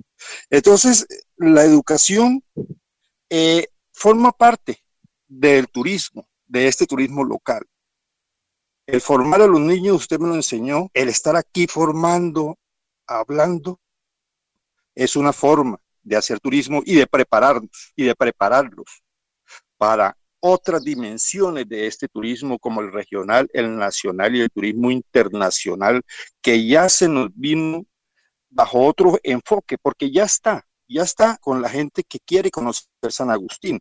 Es un ícono internacional, es un ícono mundial eh, del sur del Huila, pero ahora tenemos otro tipo de turismo que lo tenemos que involucrar en las campañas, en la formación que van para parar esta destrucción del planeta y tratar, por qué no decirlo, de revertirla dentro de nuestros pequeños esfuerzos que podamos hacer. Entonces, ¿en qué consiste la educación? La educación consiste en cosas sencillas, en cosas eh, eh, eh, que, que no son técnicas, en cosas que son de sentido común muchas veces. Entonces ahí entramos primero que todo a enseñar a estas personas cuál es y por qué es el cambio climático, que lo entiendan. Y ahí entramos a hablar de la interpretación del lenguaje, de la naturaleza y del medio ambiente que nos manda mensajes y que nosotros no tenemos muchas veces la incapacidad de interpretar esos mensajes que nos están diciendo auxilio, que el planeta nos está diciendo auxilio.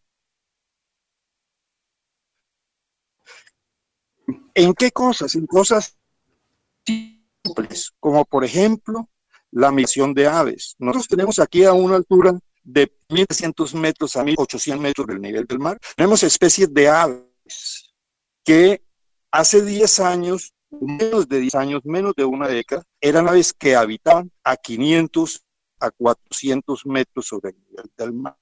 Y ahora hace más o menos una década, menos de una década, ya la tenemos habitando aquí normalmente.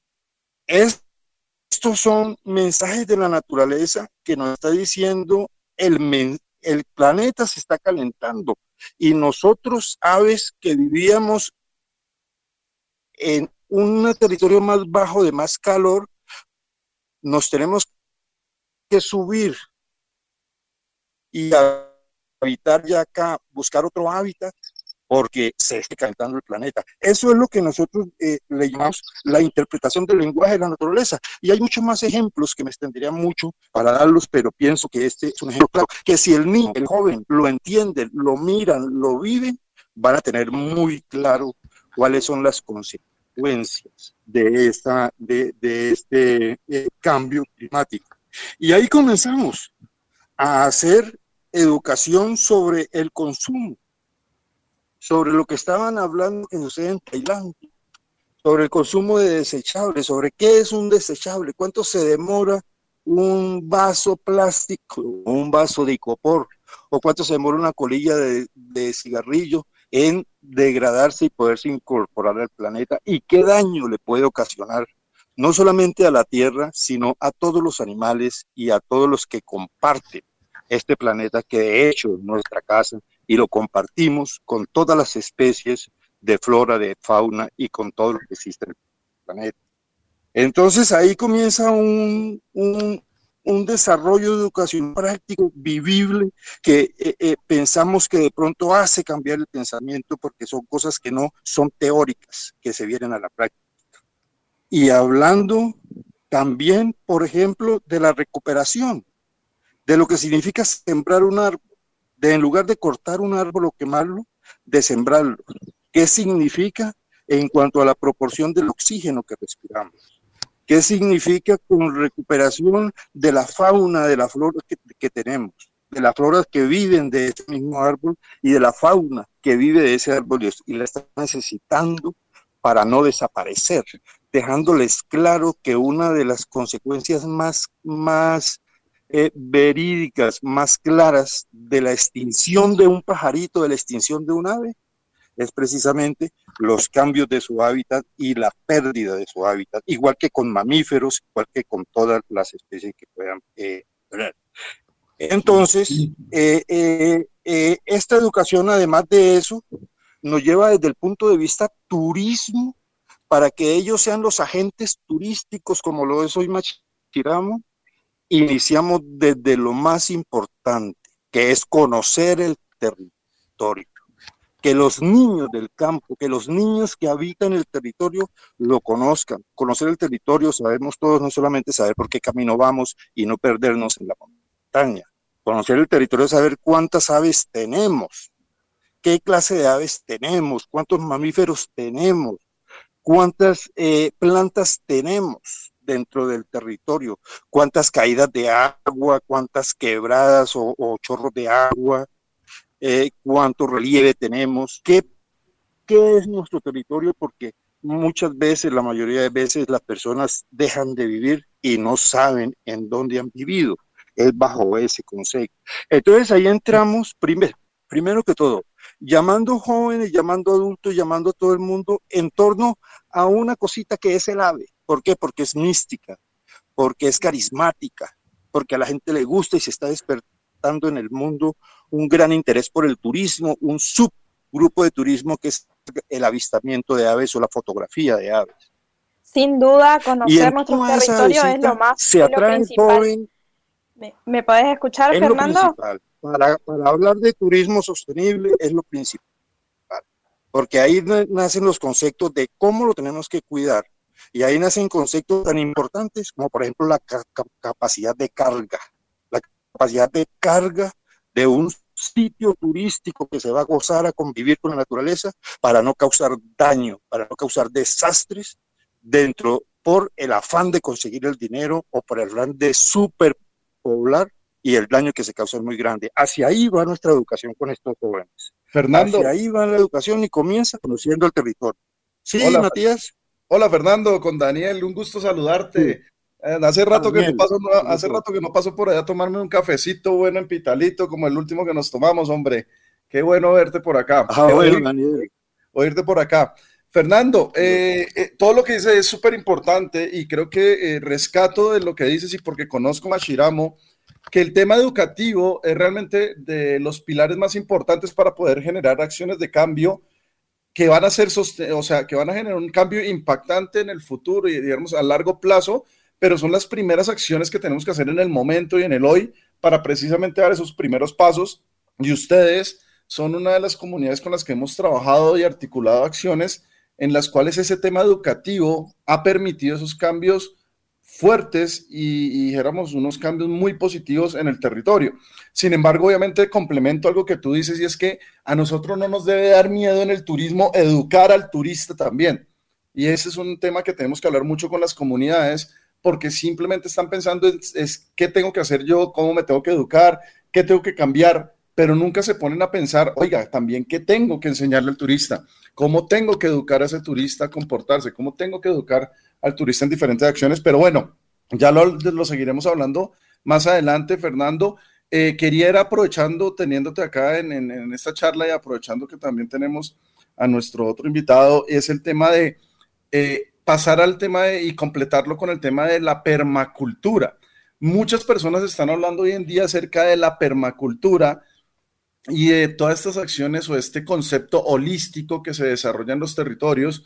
Por nuestro lado, yo simplemente voy a aportar lo poco que sé de permacultura y sí le voy a pedir mucho apoyo a, a a nuestro compañero eh, Marco que nos, que nos ayude a, a, darle un poco la introducción, ya que sé que eh, conoces mucho más del tema, Marco, acerca de la permacultura, pero nosotros estamos planteando acciones de permacultura con las comunidades que estamos trabajando post pandemia, eh, porque antes de la pandemia siempre trabajábamos el tema de reforzar la seguridad alimentaria en los territorios, pero no nos creían mucho del tema, no entendían la importancia de, generar consumos menores a 30 kilómetros a la redonda de los productos locales, de que ellos mismos tuvieran algunos sistemas no solamente enfocados al tema de los alimentos, sino también en torno al manejo de los residuos sólidos o de los residuos grises que se generan en el territorio. Entonces, Marco, quisiera que nos completaras o nos ampliaras un poco a las personas que nos escuchan qué es la permacultura, cómo la aplicas en el turismo y qué casos de éxito has visto en torno a esto, Marco. Gracias, Daniel, y un gusto saludar a Fernando también. Eh, la verdad me interesa mucho ver eh, cómo la permacultura ha permeado el turismo, eso me parece muy interesante.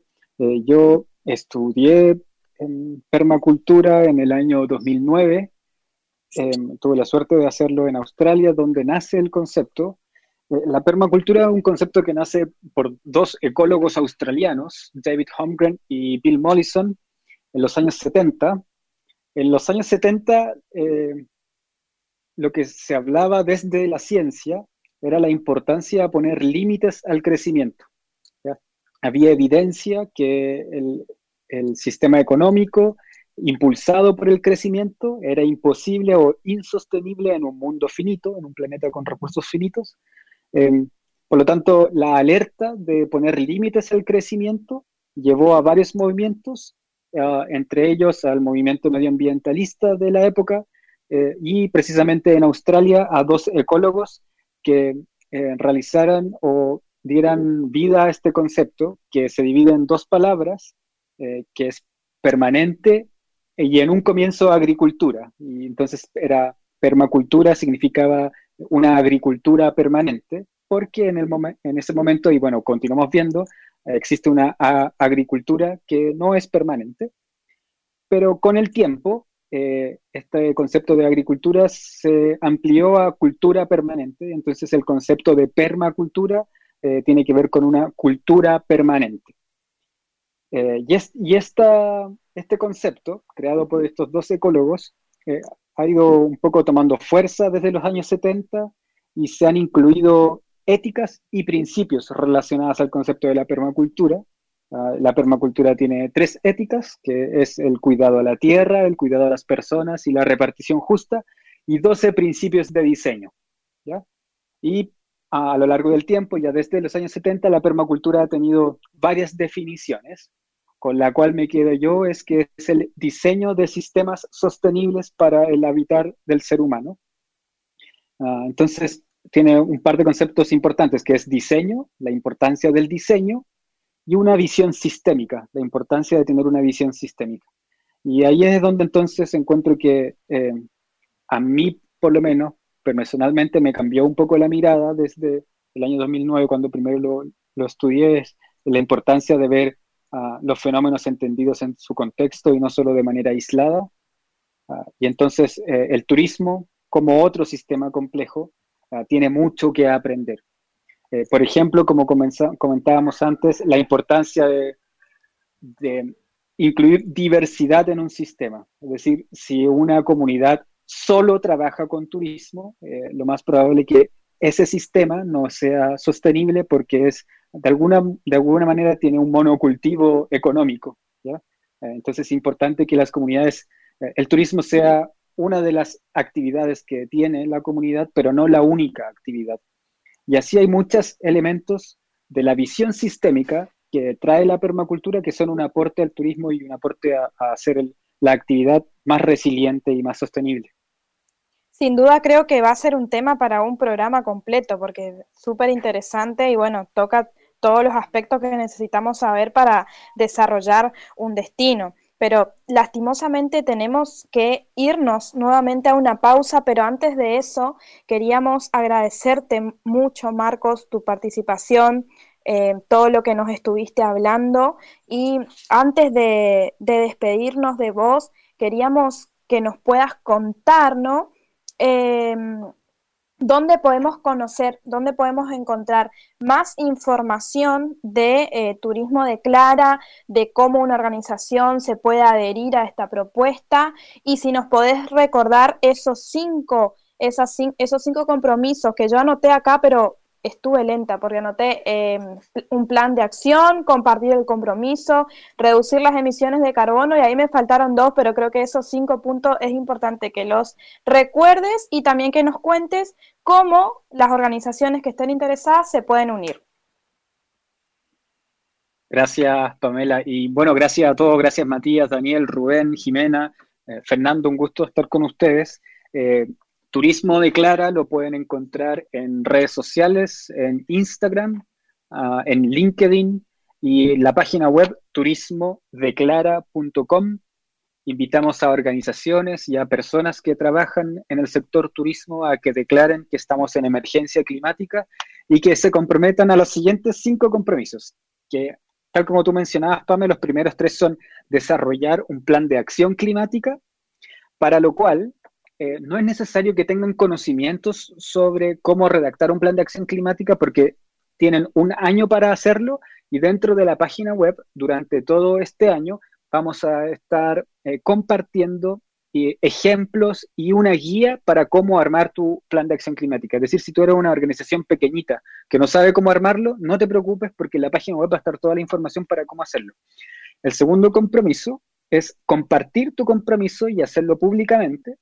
El tercer compromiso es reducir las emisiones de carbono el cuarto compromiso es trabajar juntos, invitamos a trabajar colaborativamente. Y el quinto compromiso es abogar por el cambio, es decir, ser un agente uh, que disperse este mensaje y, y, bueno, invitar a que todos trabajemos juntos.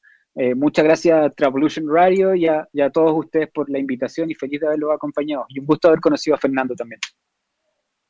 Gracias, Marco. Bueno, eh, ya conocieron entonces los canales de comunicación de esta propuesta, así que quienes se quieran unir se pueden comunicar y seguramente, Marcos, vamos a volver a hablar con vos porque es mucho lo que, lo que podemos compartir y lo que podemos aportar y lo que esta organización también puede aportar a los destinos. Así que nuevamente agradecida por eso. Y ahora vamos a a dar lugar a una de nuestras secciones nuevas, que son eh, una sección que, decidimos implementar en, este nuevo, en esta nueva temporada de Enclave Comunitaria. Eh, y de paso aprovechamos para enviarle un saludo a Claudio Salvador, que seguramente está prendido ahí a la radio y que fue una propuesta suya poder hacer un tributo a la memoria, ¿no? Recordar a personas, líderes que eh, han logrado un impacto en sus comunidades y que las personas pueda, para que las personas puedan conocer su actividad y también poder recordarlos de esa, de esa manera, ¿no? En este caso tenemos un tributo muy especial eh, a Clarisa Montenegro, ella es lideresa mapuche, trabajadora social, una gran luchadora del pueblo mapuche y muy querida por su comunidad que todavía está muy eh, conmovida por su partida porque realmente era un sostén. Y para poder homenajearla nos comunicamos con su hermana Patricia, que fue quien nos dejó un audio para poder conocer un poco más sobre ella y una de las características principales de Clarisa era que era cantora, que era una artista y también vamos a poder disfrutar de una de sus canciones. Así que escuchamos a Patricia y también vamos a escuchar la increíble voz de Clarisa para cerrar este bloque y hacer también un tributo a la memoria. Clarisa era huerquén de nuestra comunidad de la Los Try era autoridad del pueblo mapuche, fue consejera varias veces del CODESI, del Consejo de Desarrollo de Comunidades Indígenas de acá de, de Río Negro. ¿Qué significaba Clarisa para nosotros? Fue el motor de nuestra LOF, fue nuestro timón, fueron claves todas sus gestiones cuando se trabajó para el reconocimiento de nuestra comunidad y, su gestión fue, fue clave para que puedan reconocernos todo el territorio que hoy estamos y, estamos luchando y seguimos luchando por él. Eh, era una luchadora incansable por los derechos de, de nuestro pueblo. Además, trabajó incansablemente por el turismo rural comunitario y por todos eh, los derechos de, las comunidades. Ella dejó su vida por, por este lugar. Su deseo era ese, quedar en el Mulafken, en la Los Trai, y de allí ella se elevará y pasará a otro plano y se reunirá con nuestros ancestros. Clarisa también fue cantante patagónica, fue ganadora de un precosquín, hacía música patagónica y deleitaba con su voz a mucha gente. La verdad que nos dejó huellas profundas y se la va a extrañar, pero esta love, eh, la Love Will Try mm, va a tener la fortaleza suficiente, la, la fortaleza que nos transmitía ella, la que nos transmite para seguir, para seguir adelante y dejar lo mejor y seguir con el legado que nos dejó. Necesitamos que, eh, que, que esto siga vivo y estamos en ese camino.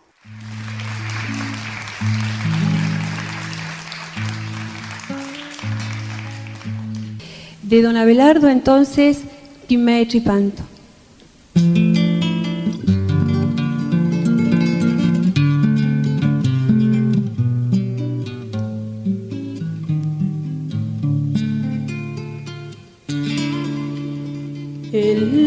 Aire se había cargado.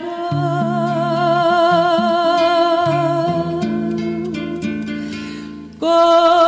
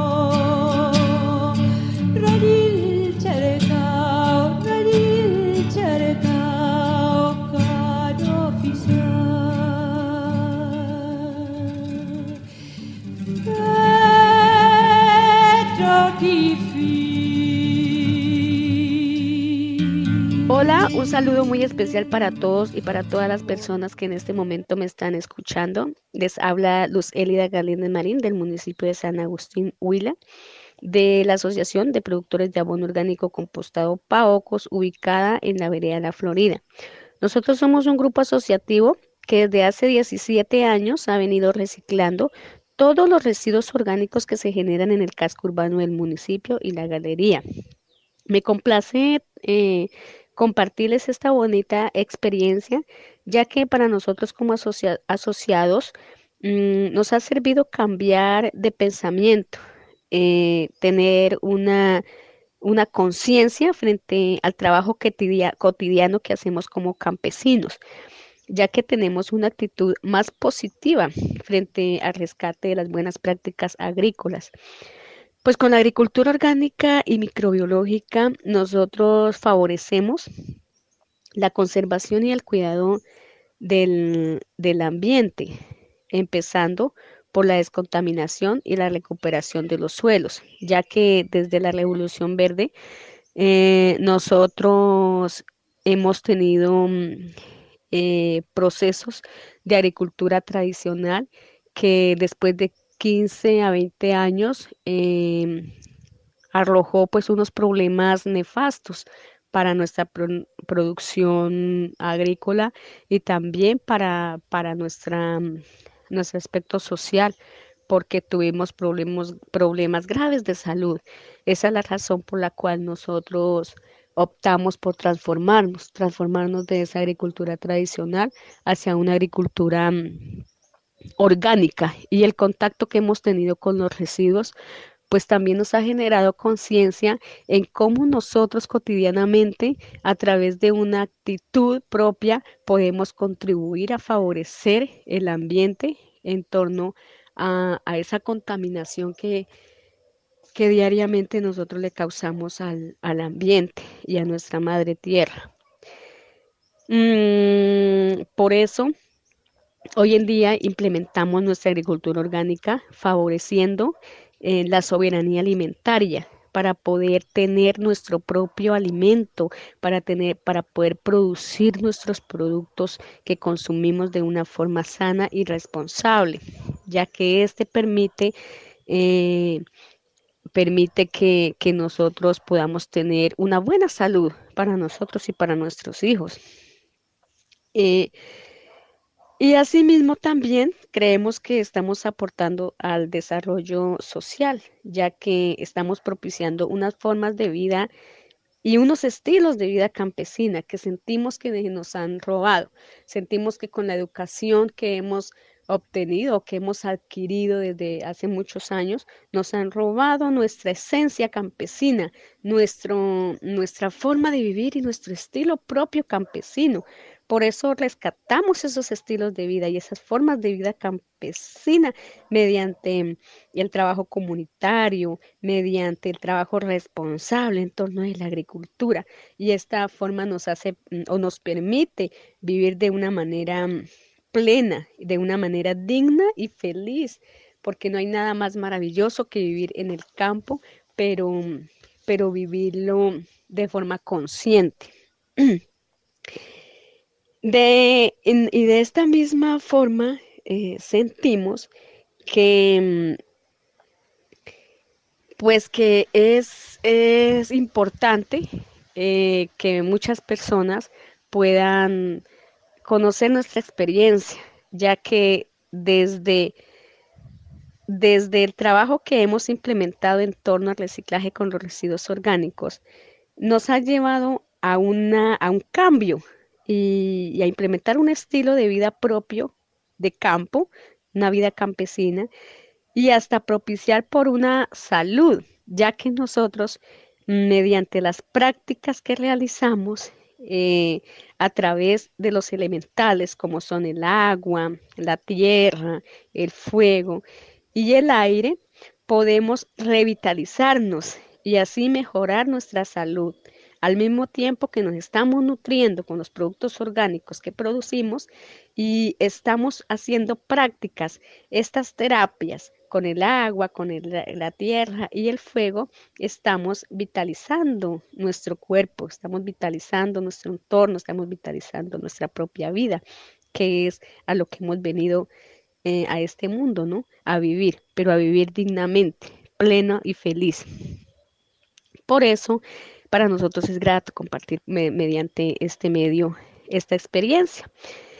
Y pues con este resumen de lo que es la experiencia nuestra, pues los invitamos, los invitamos a quienes deseen conocernos, a quienes deseen estar con nosotros y a quienes deseen em, poder compartir eh, estas vivencias y estas experiencias, pues los esperamos. Nos pueden encontrar por, por Facebook, Paocos Orgánicos, eh, o también al celular 318-354-0048. Para nosotros es, es, un placer atenderlos porque nuestro propósito pues es servirles mm, a la comunidad y, al ser humano como, como hijos de nuestra madre tierra. Travolution Radio, un espacio para el encuentro de emprendedores y viajeros del turismo comunitario. Escuchábamos a Luz Élida de la cooperativa Paocos, que es una asociación de productores de abono orgánico y compostado eh, desde San Agustín, Huila, Colombia. Y bueno, eh, qué importante es que podamos recordar, como ella dijo, estas, estas maneras de cuidar nuestro medio ambiente. Y en cuanto a eso, quería preguntarte, Fernando, vos que nos venías contando acerca de, de esta reserva, ¿Cómo ha cambiado el medio ambiente, el lugar, a partir de, la reserva que, de la cual vos sos la tercera generación de cuidadores? Eh, bueno, Pamela, muchas gracias. Eh, yo quisiera realmente, eh, el tema, me falta un minuto para redondearlo sobre el proceso educativo que tenemos en la reserva, porque el impacto ha sido muy grande. Eh, yo me refería a la educación eh, para finalmente hacer lo que es un turismo eh, sostenible, un turismo donde el dinero del turista se quede en los bolsillos de las comunidades, que sirvan a ellas para desarrollar mejor un nivel de vida. No es para hacer que la gente viva solamente del turismo.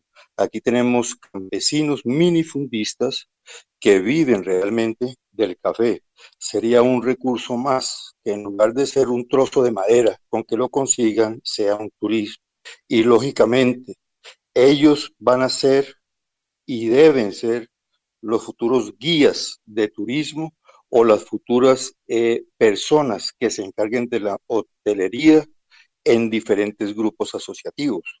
Y bajo la base que el turista que llegue, que el turista que tengamos no sea únicamente para venir a observar, a mirar, sino a aprender.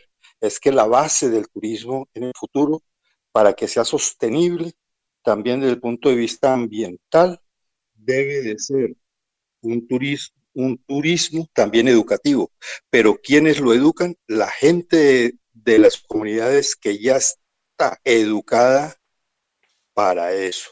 Entonces, finalmente, es solamente eh, que los jóvenes eh, sean en un futuro jóvenes innovadores, jóvenes emprendedores y jóvenes en la práctica que quieran, se enamoren de su territorio, respeten su territorio, cuiden su territorio y al turista lo traten, al turista le enseñen, al turista que viene detrás de una historia le enseñen esa historia. Eso es todo. Esto eh, eh, quiere decir lo que ha impactado eh, en, esto ya es una, una, una, nueva óptica de una tercera generación de ver la necesidad de la protección del planeta mediante un proceso educativo tanto para educativo. un proceso educativo tanto para la gente que participa en el proceso, gente de las mismas comunidades, como para el turista que llegue, que se va eh, con algo nuevo en su cabeza. Tal cual, qué importante es este proceso educativo que, comentabas, Fernando. Muchas gracias por esa reflexión y muchas gracias también por eh, recordar cómo es, em, cuál es el papel fundamental del turismo comunitario, del turismo rural comunitario en ese sentido, ¿no? Y de, de cómo es necesario que las propias comunidades donde se desarrolla este tipo de turismo sean los protagonistas en todo este proceso. Y con respecto a eso, tenemos un audio que nos, nos mandó Analía Bardelás. Ella es ecóloga urbana, especialista en educación ambiental y en liderazgo, ciudades y cambio climático y también es consultora independiente en sostenibilidad turística y justamente nos habla en este audio de la relación que hay entre el turismo comunitario y el cuidado del medio ambiente. Así que la escuchamos. El cambio climático, como todo problema socioambiental, es complejo y existen múltiples relaciones de causalidad en ambos sentidos, o sea, el cambio climático tiene impactos sobre el turismo y el turismo a su vez influye sobre el cambio climático. En particular, cuando hablamos de turismo comunitario, nos referimos a un turismo de bajo impacto ambiental y de alta vulnerabilidad. Por eso es importante que estos emprendimientos tengan capacidad de adaptación, estén preparados para adaptarse a los cambios ambientales que ya eh, ya están sucediendo. Por otro lado, el turismo comunitario tiene un amplio potencial de mitigación del cambio climático, esto es, de desarrollarse de manera que sus acciones, sus actividades tiendan a no seguir profundizándolo, sino por el contrario, tiendan a restaurar eh, los daños. La importancia de esto radica en que el turismo comunitario no es algo desconectado de la cultura y de la sociedad local, como suele ocurrir con el turismo convencional, en el que, por ejemplo, una cadena hotelera internacional desembarca en un lugar de interés, construyendo una infraestructura que no tiene nada que ver con el entorno, sino que está diseñada a la medida del visitante que viene de otra realidad. El turismo comunitario, por el contrario, nace con otra concepción. Por supuesto que tiene un fin económico, pero también tiene el fin de compartir una forma de interpretar, de vivir y de habitar nuestro planeta. Estos emprendimientos por lo general son realizados por personas que dependen directamente de su entorno natural inmediato y por eso lo conocen, lo respetan, lo conservan y lo restauran. Por ejemplo, en Puerto Iguazú existe una propuesta de turismo comunitario asociado a chacras de producción agroecológica que brindan un espacio de encuentro con la naturaleza, pero manejada de una forma responsable. En estas chacras se protegen las nacientes de los cursos de agua, se mantiene y recupera la fertilidad del suelo, se conserva parte del monte nativo, se tiene especial cuidado con, con la generación de residuos. Otro ejemplo es el de las experiencias de turismo comunitario desarrolladas por las comunidades guaraníes, en las que también se mantiene la selva y se eh, realizan acciones de reforestación.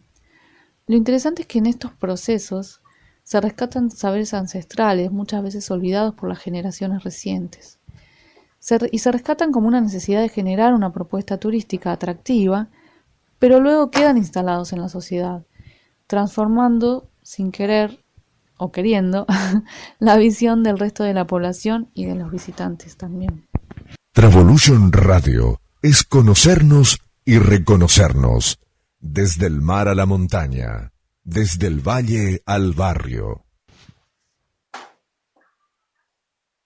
Excelente ese audio para poder entender un poco eh, cuáles son las herramientas que tiene el turismo comunitario y de la forma que el turismo comunitario ve a nuestro planeta. Muy bueno, muy interesante el programa de hoy. No puedo creer que ya se haya pasado toda nuestra hora, que hayamos llegado a las dos horas y mm, lastimosamente nos tenemos que ir, pero seguramente nos vamos a volver a encontrar porque quedaron más de una, más de una pregunta en el tintero y seguramente los oyentes también eh, se quedaron con ganas de escuchar un poquito más. Te quiero dar las gracias, Fernando, por sumarte, gracias por toda esta experiencia tan importante y especialmente por el trabajo que vienen realizando. Creo yo que es de destacar, ¿no? El trabajo de tres generaciones cuidando, preservando nuestro planeta y educando. Así que gracias, Fernando, por sumarte, gracias por estar acá. Eh, muchas gracias, más a ustedes por invitar. Y bueno, me toca despedirme de todos mis compañeros. A la primera que quiero saludar es a Ximena, que también tiene un saludito por ahí, ¿no? De algunos oyentes de la cartita, ¿puede ser? Claro que sí, quiero mandarle un saludo a todas las personas que nos están escuchando en Latinoamérica y en el mundo. En Facebook Live tenemos un saludo especial de Inocente Kutsan desde Guatemala. Muchas gracias por escucharnos. Bueno, muchas gracias Jime por estar, gracias por sumarte. Esperemos que te haya gustado el programa, que te quieras seguir quedando con nosotros y, y seguir participando de esta mesa. Gracias por, por estar. Claro que sí, aquí estaré en todos los programas. Gracias a ti, Pame. Bueno, también quiero despedir a mi compañero Daniel, que en este, en este programa estuvo acompañándome ahí en la conducción. Gracias por estar, por participar y bueno, por estar también ahora delegando un poquito en la tarea del transmisor de Facebook, ¿no? Mandamos saludos a Luz también. Así es, Pame. Un saludo a todos. Fernando, un grato saludo haberte escuchado por acá. Gracias por ilustrarnos siempre con esos, esas recomendaciones tan valiosas y y sobre todo puestas en práctica, que hablamos desde la, desde la realidad de lo que has hecho en territorio. Espero que nos podamos encontrar nuevamente en algún espacio, sea virtual o presencial. Un saludo a todos, a todos los escuchas de Travolution Radio y a Luz, gracias por tu apoyo en el Facebook. Ya puedo estar más tranquilo con ese gran apoyo. Un abrazo a todos. Gracias, Dani. Bueno, también me despido de, mi compañero Matías, que fue uno de los productores de este programa, que fue uno de los que compartió algunos audios también y bueno, que propuso a, Fernando para que comparta con nosotros esta mesa. Gracias, Mati. Gracias, Pame. Gracias a toda la gente que nos acompaña. La verdad que eh, eh, ha sido un placer poder estar en conjunto con, con ustedes, con este lindo staff, con Marcos, con Madeleine eh, de hecho, ha sido muy interesante cómo hemos, en cierta manera, entendido esa, esa permanencia, ese trabajo incansable que tenemos que hacer tanto desde la educación, desde el ejemplo, incluso también desde la producción y, reproducción de, de, estas actividades turísticas. Así que muchísimas gracias por todo y bueno, nos estaremos viendo en un mes, ¿sí? Sí, seguro que sí. Les invitamos a que nos puedan seguir en, en, Facebook, en Travolution Radio. Ahí van a encontrar también otras propuestas que tenemos desde la radio, no solamente en clave comunitaria. Así que les invitamos a que nos sigan. Y ahora sí, me toca despedirme a mí. Eh, les habla Pamela desde la ciudad de Posadas, Misiones, Argentina. Y eh, quiero no quiero irme sin antes despedir a nuestro máster, que es el que hace posible que este programa salga al aire. Un abrazo, un beso para todos y un saludo muy grande, Rubén.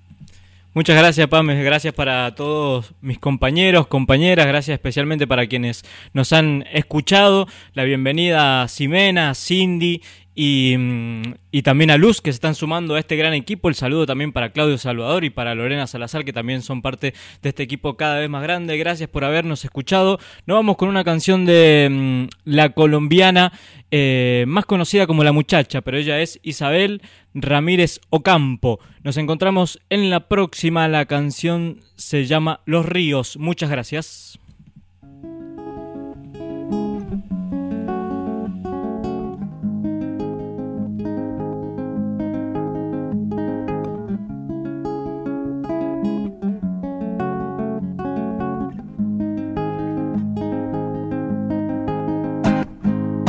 Déjeme quieto el río porque yo si no, no respondo. Deje sana la loma porque se le va bien hondo el machetazo. Trazó el pedazo de tierra, fracturó el barranco y me dejó la herida abierta. Ay, usted no es ningún santo calavera. Que usted no es ningún santo. No le prendan vela.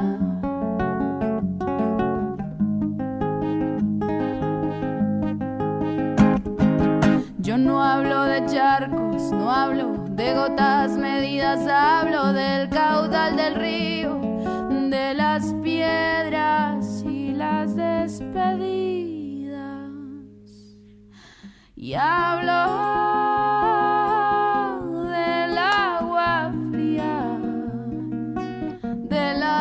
oscura debajo de un chorro viejo donde me dejaban bañarme y nadie me preguntaba si tenía permiso para tocar el agua